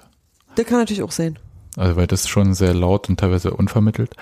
Aber ich fand es gut, hat mich ein bisschen, also diese ganze Kinderszene hat mich unfassbar an Otto Rehagel erinnert und ähm, der, der mal früher gesagt hat, er verpflichtet vor allem äh, Spieler, die schon verheiratet sind und Kinder haben, weil die keinen Blödsinn machen. ähm, also erstmal würde ich den Zusammenhang jetzt nicht zwangsläufig sehen, aber hm, Max äh, Kruse? Ich hätte jetzt Ach ja, äh, stimmt, ist Stefan. Effenberg und Max ähm, hat ja auch ein Kind. wie hieß der Strunz äh, genannt. ei, ei, ei. Also da, da waren ja immer mal so Sachen dabei. Aber es war, es machte irgendwie so ein ähm, fast, ich hätte beinahe gesagt, fast so einen 34 Spieltagartigen Eindruck dann am Ende so. Und es war halt erst der erste. Aber alle waren ziemlich gut drauf. Und das wollte auch, glaube ich, keiner so richtig gehen. Das würde ich äh, mal so sagen. Das war jedenfalls ein angemessenes, fand ich, ähm, verabschieden und feiern am hinten raus. Ja, es gab ja noch ein Problem. Dass äh, der Böni nicht mehr raus musste. Ne, der Böni, der war schon äh, bei der Dopingkontrolle, hätte ich gesagt. Aber der war, der hat sich äh, verdünnisiert und eigentlich war noch vorgesehen, dass der gefeiert wird. Und Oh, dann, da hatte ich so krasse Erinnerungen an sein, also Ja. ich weiß nicht, ob es das letzte Spiel war oder, oder eins seiner letzten Spiele im Jahn-Sportpark, Ja, wo wir auch wo wir auch Stunden noch im Stadion gewartet haben, Ja. bis der Herr Bönig endlich aus der Dusche war es Paul rauskommt. Rusch-Pokal? Kann das sein? Ist Also, möglich. Keine Ahnung. Ich so weiß genau es weiß auch ich nicht mehr. Ich weiß nur, dass wir dann noch ewig in diesem Stadion gewartet haben, bis der Herr sich dann mal aus Genau. der Kabine Aber, schälte. aber da wurde nicht gerufen, wir wollen den Trainer sehen. Das war übrigens sehr witzig, weil ich war mir ziemlich sicher, dass sie gerufen haben, wir wollen den Böni sehen am Anfang. Ja. Und andere haben verstanden, wir wollen den Trainer sehen. Und Genau. dann haben alle erwartet, dass Urs Fischer kommt. Ich dachte, aber der hat doch schon die Ehrung jetzt bekommen für den Trainer des Jahres. Äh, Um den geht's doch gar nicht. Ja, da, da- war ich auch äh, kurz verwirrt und Nee, ich hab- ich- wer es jetzt hier meint, Nee, ich habe ja, beide gut. Es kam ja aber auch nicht Böni auf den Zaun. Also Genau, hat- das hat wäre halt mein. Lied für Sebastian Bönig, wäre einfach ein anderer gewesen. hab ich halt auch vermisst. genau, Unser Zaunbönig. genau. Ja. Und das war, äh, also ich war schon ein bisschen äh, gespannt dann gewesen, äh, welcher Trainer rauskommt. Genau. Aber Markus Hoffmann. Aber pff, der hätte, der, der hätte ein bisschen böse geguckt, wie er äh, so vorm Spiel immer guckt. Und dann Ja. hat er gesagt, ist gut jetzt. Aber äh, nee, kam äh, Bönig, natürlich auch mit Kind, weil ohne ging an dem Abend nicht. Und äh, er wollte sich immer dann äh, gleich wieder in die zweite Reihe zurückschieben. Ne? Das, war, das war schon schräg. Aber wurde gefeiert, 500 Spiele als Co-Trainer, jetzt ist 501. gewesen. Das ist schon lange. Ja. Also Böni hat noch gespielt, als ich angefangen habe, zur Union zu gehen. ich habe überlegt, wir können mal so durchgehen, welche Trainer er alle hatte. Das kriegt nicht mehr zusammen. Ja, doch, jetzt so viele waren es So jetzt auch nicht. ja. Ich weiß nicht, wer wann wie ja wo nicht da war. Fangen wir mal an mit äh, Norbert Düvel. Sascha Dann- Lewandowski, Sascha Lewandowski. Jens Keller. Nee, nee, Hofi. Ah, gut. Hofschneider, äh, nicht Hoffi, sondern Hofi. Äh, Dann äh, Jens Keller. dann wieder Hofi. Dann wieder Hofi. Und dann Fischer. Oder? Ja. Haben wir's. Und ich finde, das ist jetzt nicht so viel Nö. für die Zeit, für 500 Für Spiele. 500 Jahre. Das, das hat er bei Hertha in 50 Spielen gehabt Da wahrscheinlich. hätte er ist- 7800 Trainer gehabt. Also insofern. Wahrscheinlich, Oder richtig. beim HSV oder anderen äh, Vereinen, ist ja egal. Und da kann man ja vielleicht nochmal kurz auf das äh, Union-Buch von Christoph Biermann zurückgehen, das ja mittlerweile schon ein paar Jahre alt ist. Aber wo, das finde ich einer der Aspekte war, die man darin gut äh, äh, mitbekommen hat, wie es halt eins von Urs Fischers Talenten auch ist, ähm, für verschiedene Leute, manche, die er selber mitbringt, manche, die schon da waren, maximal lange in dem Fall, halt ähm, passende Rollen zu finden, wo jeder, ähm, jede sein, seine, ihre Stärken optimal einbringen kann, beziehungsweise auch ähm, für die äh, Fähigkeiten, die man so hat, eine Rolle gefunden wird. Und das habe ich halt das Gefühl, dass äh, äh, Sebastian Bönig jetzt nicht einfach nur irgendwie äh, so Co-Trainer ist, der halt auch irgendwie da rumsitzt, sondern halt seine ähm, Aufgaben hier offenbar hat, seine Spezialgebiete und sich da einbringen kann und halt das Ganze sehr jetzt in den letzten fünf Jahren auf jeden Fall extrem produktiv zusammenarbeitet. Und das finde ich sehr schön. Und er ist ja auch Fußballlehrer. Also er hat auch die höchste äh, Trainerlizenz. Ist ja auch wichtig. Ja, klar. Habe immer überlegt, ob er vielleicht nochmal selber so den Weg geht, aber ich weiß nicht, ob das jetzt nochmal so sein Ding sein wird, weil es ist halt, ist ja auch ein Wert, äh, so lange irgendwo zu sein, wenn es einem dort gut geht. Und wenn das, was man macht, und da hat Daniel schon recht, eine Aufgabe zu finden, an der, also die zur Person passt, aber in der man auch wachsen kann. Also ähm, äh, dass man, also ich glaube, wenn Sebastian Bönig nur die Hütchen aufstellen dürfte, dann wäre das vielleicht nicht die Person, äh, die so lange bei Union geblieben wäre. Ja, und gewagte These, eventuell ist ja Urs Fischer auch nicht für immer und ewig Trainer bei Union. Also Was? Für die nächsten 25 Jahre natürlich schon. Ne? Jetzt ist aber mal gut. Den, Ich habe kein Urs Fischer Trikot. Für die nächsten, tau für die nächsten 1000 äh, Co-Trainer-Spiele von, äh, äh, von Bönig natürlich schon. Aber dann irgendwann ja vielleicht auch nicht mehr. Und dann äh, ähm, stellt sich ja vielleicht die Frage, was die einzelnen Leute dann noch so machen. Und dann kann ich mir durchaus vorstellen, dass irgendwann mal Sebastian Bönig auch Cheftrainer von einer Mannschaft ist. Da, da möchte ich nicht Weil, drüber ne, nachdenken, weil das ist ja nee, auch ich das auch nicht, das undenkbare mit- Denken.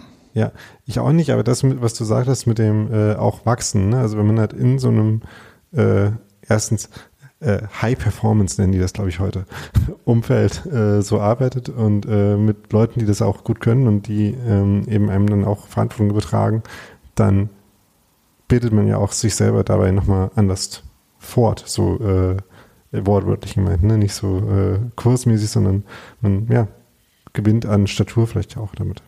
Ja. Und das ist schön, dass es äh, in dem äh, Club und in dem Umfeld äh, für Leute möglich ist. Das ja, kann ich einfach freuen. Ja. Bin, also bin gespannt, ob es da irgendwelche Veränderungen geben könnte, aber ich finde im Moment habe ich keinen Bedarf da. Nee, absolut nicht. Aber das wissen die natürlich auch immer nur selbst. Das war's fast, glaube ich, zu diesem Spieltag. Ja. Wir haben uns in der Halbzeit noch verabschiedet von einigen Unionern, auch von Matti. Das war bewegend, muss ich sagen. Obwohl ich wusste, dass es passieren wird, hat es mich trotzdem völlig umgehauen. Für diejenigen, die es nicht wissen, also Matti äh, ist einfach auch der Vorsitzende unseres Fanclubs gewesen und ohne den hätte es diesen Fanclub auch nicht gegeben, die Eisernen Botschafter. Und ähm, das hat uns schon sehr getroffen, auch wenn wir alle wussten, dass das passieren wird. Gut, Ja, und jetzt zu den Frauen. Und damit, äh, da ich das Spiel nicht gesehen habe, überlasse ich das euch, Daniel und Nadine. Gesehen habe ich es auch nicht, weil, wie gesagt, ich äh, musste ja arbeiten und äh, Bilder davon äh, habe ich jetzt noch nicht gefunden. Gibt es offenbar morgen auf FTV. Also äh, dann könnt ihr euch das nächste Woche noch von uns erzählen lassen oder ihr schaut es euch morgen selber an. Ähm, aber man konnte ja nachlesen, wie das gelaufen ist. Ja, Hertha führt schnell 1-0, kriegt relativ schnell das äh, 1-1, das 2-1, Union führt zur Halbzeit 4-1, am Ende steht es äh, 6 1. Das ist erstmal gut, ein guter Start. Darf man jetzt auch aber nicht überbewerten im Sinne von, dass äh, jetzt quasi der Aufstieg schon sicher ist, weil das ist in dieser Liga überhaupt nicht der Fall. Und Hertha Nichts ist könnte äh, weiter entfernt von der Wahrheit sein. Ja. ja, also das, äh, da gibt's ja mit äh, Victoria Rasenballsport 2, äh, Türkimspor, auf jeden Fall Mannschaften, ähm, die äh, starke Ambitionen haben. Und nur einen halben Platz für all die. Und es gibt, äh, mit dem ersten Platz kommt man genau in die Aufstiegsrelegation, mehr nicht. Und das hat ja äh, Victoria letztes Jahr schon versucht und ist da gescheitert. Mal sehen, wie es dieses Jahr aussehen wird, wer das Rennen macht. Ist auf jeden Fall bemerkenswert, dass mindestens zwei Teams mit einem extrem hohen Einsatz da unterwegs sind. Das sind Union und Victoria. Ja. Äh, die Mannschaften, glaube ich, haben, die auch eine Liga höher äh, wettbewerbsfähig wären und auch Strukturen haben, die äh, viele Mannschaften eine Liga höher nicht haben. Und dass es sein kann, dass trotzdem keiner aufsteigt am Ende, finde ich verrückt irgendwie auf eine Art. Aber the Regels are the Regels. Ne, äh, Was, worüber dämliche Regeln sind dämliche Regeln in dem Fall. Ne? Also genauso wie bei der Ja, Männerregionalliga das dämlich ist. das ist total bekloppt. ja, das ist auch, vielleicht noch. man könnte halt auch, äh, wenn man, also das ist so mein Thema, wenn man halt an, einem, an einer Professionalisierung äh, da interessiert ist, dann halt sagen, okay, wenn da so Vereine professionell äh, Strukturen aufbauen und wollen, dann stocke ich halt die Liga drüber auf für x Jahre. Aber hey, das sind jetzt so Fußnoten, da muss man jetzt durch und ähm, würde ich jetzt auch nicht so, glaube ich, jetzt keine große Diskussion erstmal aufmachen, weil äh, für dieses Jahr ändern kann man es sowieso nicht. Und ich weiß nicht, ob es überhaupt geändert wird. Aber was ein Punkt ist, da waren knapp 1500 äh, Zuschauer bei dem Spiel, was ja erstmal sehr gut ist für Regionalliga. Und ich habe so überlegt, das wäre eigentlich ganz cool, wenn, also bei Union ist es, glaube ich, so, Nadine berichtige mich, äh, Adlershof hat genau die, dieses Fassungsvermögen, ne, das Stadion dort, äh, an der Keine Dörpfeldstraße. Das war, das, die haben gegen Victoria, haben sie, glaube ich, 1000 Karten verkauft. Ähm, und da war es dann schon ausverkauft. Ja, also irgendwie so in dem Dreh. Ja, also ich fänd's gut, das ist, äh, wie gesagt, das sind ja äh, immer so Ansetzungsthemen, ähm, wenn wir da irgendwie auch hinkommen. Und mal schauen, also Hertha hat ja jetzt getrommelt, das war das erste Spiel von Hertha, vorher war das ja Zehlendorf. Auch und Hertha. auch Hertha. Ja.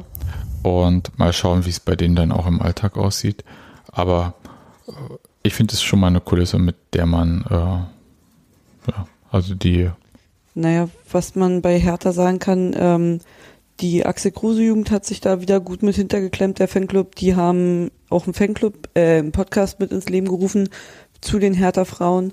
Äh, Hertha nimmt bei den Frauen anscheinend auch Eintritt und hat für die direkt auch Dauerkarten mitverkauft, wo auch einige mit zugeschlagen haben. hm, Ähm, was man da halt irgendwie auch schon mal mit erwähnen kann, dass die klar noch nicht, nicht die Strukturen haben, die wir haben, muss man natürlich auch irgendwo verstehen. Ich meine, die haben sich die Zehlendorferinnen jetzt eingekauft sozusagen. Ähm, ich denke mal, die werden jetzt auch erstmal gucken, wie es läuft, bevor sie da halt irgendwie in die Richtung äh, Professionalisierung oder sowas gehen können. Aber was man bei unseren Frauen vielleicht auch noch mit erwähnen sollte, Lisa Heiseler, die Kapitänin, fällt gerade erstmal aus, verletzungsbedingt. Da kam eine Meldung von Union. hm, Ähm, ich glaube, also fehlen wird sie so oder so, weil Kapitäninnen oder Kapitäne fehlen halt immer so, weil sonst wären sie ja nicht Kapitäne oder Kapitäninnen.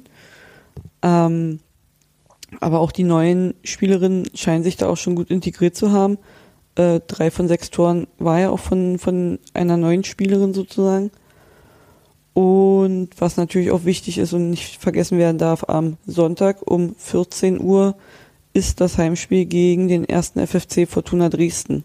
Natürlich in der Fritz-Lech-Anlage. Also wer nicht zum Drachenbootrennen geht und schon aus Darmstadt zurück ist, weiß, wo er hingehen kann. Oder beim Drachenbootrennen im ersten Lauf kentert und dann nicht mehr fahren möchte. Ja, Genau. ge gegebenenfalls auch einfach ein bisschen den Fluss hochschwimmen bis zur Spindlersfelder Brücke, dann rauskrauchen und dann schnell rübergelaufen. Ja, das mit dem Schwimmen im Fluss, äh, ich sag mal, das würde ich nur trainierten Leuten überlassen. Ja, Da ist auch ein bisschen viel, Strecke. ja, da ist viel Schiffverkehr auch, also wäre ich ein bisschen vorsichtig. stimmt. Du wirst da auch eingesammelt. Und alle meckert. Hm, das stimmt, die Allergie. Genau. Wir sehen uns auf jeden Fall beim Drachenbootrennen. Also ihr seht euch in D- Darmstadt erstmal, Nadine Genau. und Daniel. Mhm. Ihr macht ja auch tolle Sachen, aber Ja, je nachdem, wann wir Sonntag zurückkommen, bin ich vielleicht auch noch beim Drachenbootrennen. Ja, cool. Äh, du wirst uns äh, finden. Du kennst uns ja. Genau. Immer Jo. den Geräuschen nach. Ja. Da, wo der Trainer sitzt und das Podcast-Besteck steht, da sind wir. Ah, Na, nein. Nee, ich will nicht versprechen, weil ich nicht könnten halten wir aber eigentlich mal wieder machen, wa? Ja, ich, Ey, äh, oh, es hast du fünf Minuten? genau. Ich habe gedacht, wir machen es diesmal mit Ansteckmikro. Da kann er auch im Laufen reden. Ach so, falls er wieder von Dings zu Bums eilen muss. Ja, nee, ähm, ich hätte das ist alles gut. Lass uns mal einfach Drachenbootrennen machen. Das wird aufregend genug. War mit der schon Bundesliga? Äh, Als Ja, das war nach dem Dortmund, Dortmund-Spiel. nach dem Dortmund-Sieg. Genau. Ah, ach, zweimal Bilder. Mm. Mm. Das Wenn wir noch nicht Fast wie dreimal Behrens. Ja, Und wenn wir noch nicht Bundesliga gewesen wären, hätten wir, was wir erst seit zwei Spieltagen gehabt. Ja, Oder das, so. das ist Ich korrekt. weiß nicht, ob das schon das, derselbe Vibe gewesen wäre. Aber, ja, Junge, was wir schon alles für schöne Sachen erlebt haben. ja, Wahnsinn. Hei. Wir hätten da so einen guten Platz beim Drachenbootrennen. Ey, Eigentlich wollten wir nie wieder antreten, weil wir nicht besser werden können. Ne? So Platz 14 oder sowas. Ja, aber nicht bei den, nicht bei den Profis, sondern bei den Amateuren. Ja, trotzdem. Es soll da ja auch Teams geben, die äh, da ganz ambitioniert äh, Genau, monatelang manche trainieren. Das wird uns also und, im Leben äh, nä und nähern sich ihren Zielzeiten an. Nee, nee, das ist total okay. Also nicht Kentern, nicht letzter werden. Das Ja, ist ja. die Devise. Uh, Ihr wisst also kentern Bescheid. dürft, kentern dürft ihr nicht, schreibt Laura gerade, weil wenn ihr das Boot kentern lasst, kriegt ihr Ärger mit Lauras Mutti und mit der wollt ihr euch nicht anlegen. Nee, Nee, nee, ja, sowieso. Also ich sag mal so, da ist halt tatsächlich auch äh. DLRG, also du wirst auch wirklich rausgefischt, aber es ist jetzt auch, sag mal, du musst schon ganz schön 3,8 auf dem Kessel haben, damit du das Ding umschmeißt, weil das ist auch kein Mm. kleines Bötchen. Also da Nee, müssen nee. schon mehrere Leute sich unkoordiniert benehmen, dass das, äh, Das ka- kann passieren, aber vor allem sind die super schwer umzudrehen wieder. ja, Nee, also äh, haben wir keinen Bock drauf, aber wir wollen auch nicht letzter werden. nee, Also das kriegen wir jetzt hin irgendwie. ich habe eine Pottkatze gehört. Ja, Mhm, aber die war vorhin schon mal da. das werden aber diejenigen, die das nicht live hören, nicht hören. Schade. Die Katze wird Die raus, rausgelöscht. Katzengeräusche werden gefiltert, das ist ja gemein. Ausgesperrte Katzen immer mit uns. Eben, die Katze kriegt ein eigenes Headset. Mhm. Ja, mach mal. Ansteckmikro. Gut. Habt ihr sonst noch Themen? Nee. Freitag kurz vor 20 Uhr, also 1945, altes Kino Lüchen in der Uckermark. Ja, Mikis liest aus seinem Buch. ja. Der liest später nochmal in Berlin. Mehrfach, aber äh, am das Datum sagen wir euch dann nochmal rechtzeitig. Ja, das habe ich jetzt nicht mehr auf dem Schirm, aber ich In weiß, Karlshorst. Berlin ist später und Genau. das Karlshorst, genau, das hat er gesagt. Aber das kann er euch ja dann einfach äh, Genau, das macht er dann sagen. einfach beim nächsten Mal, das Genau. klappt schon. Genau. Dem halten wir einfach ein Mikro hin, dann wird er schon genug sagen. Genau, ich glaube, das ist tatsächlich so jemand, hier ist dein Mikrofon, fang an. Gut, Wird nett. dann würde ich sagen, hören wir uns äh, beim nächsten Mal. Ähm, den Erlebnisbericht aus Darmstadt. Genau. Husch, husch ins Bett. Bis dahin, tschüss. Gute Tschüss. Nacht. Tschüss.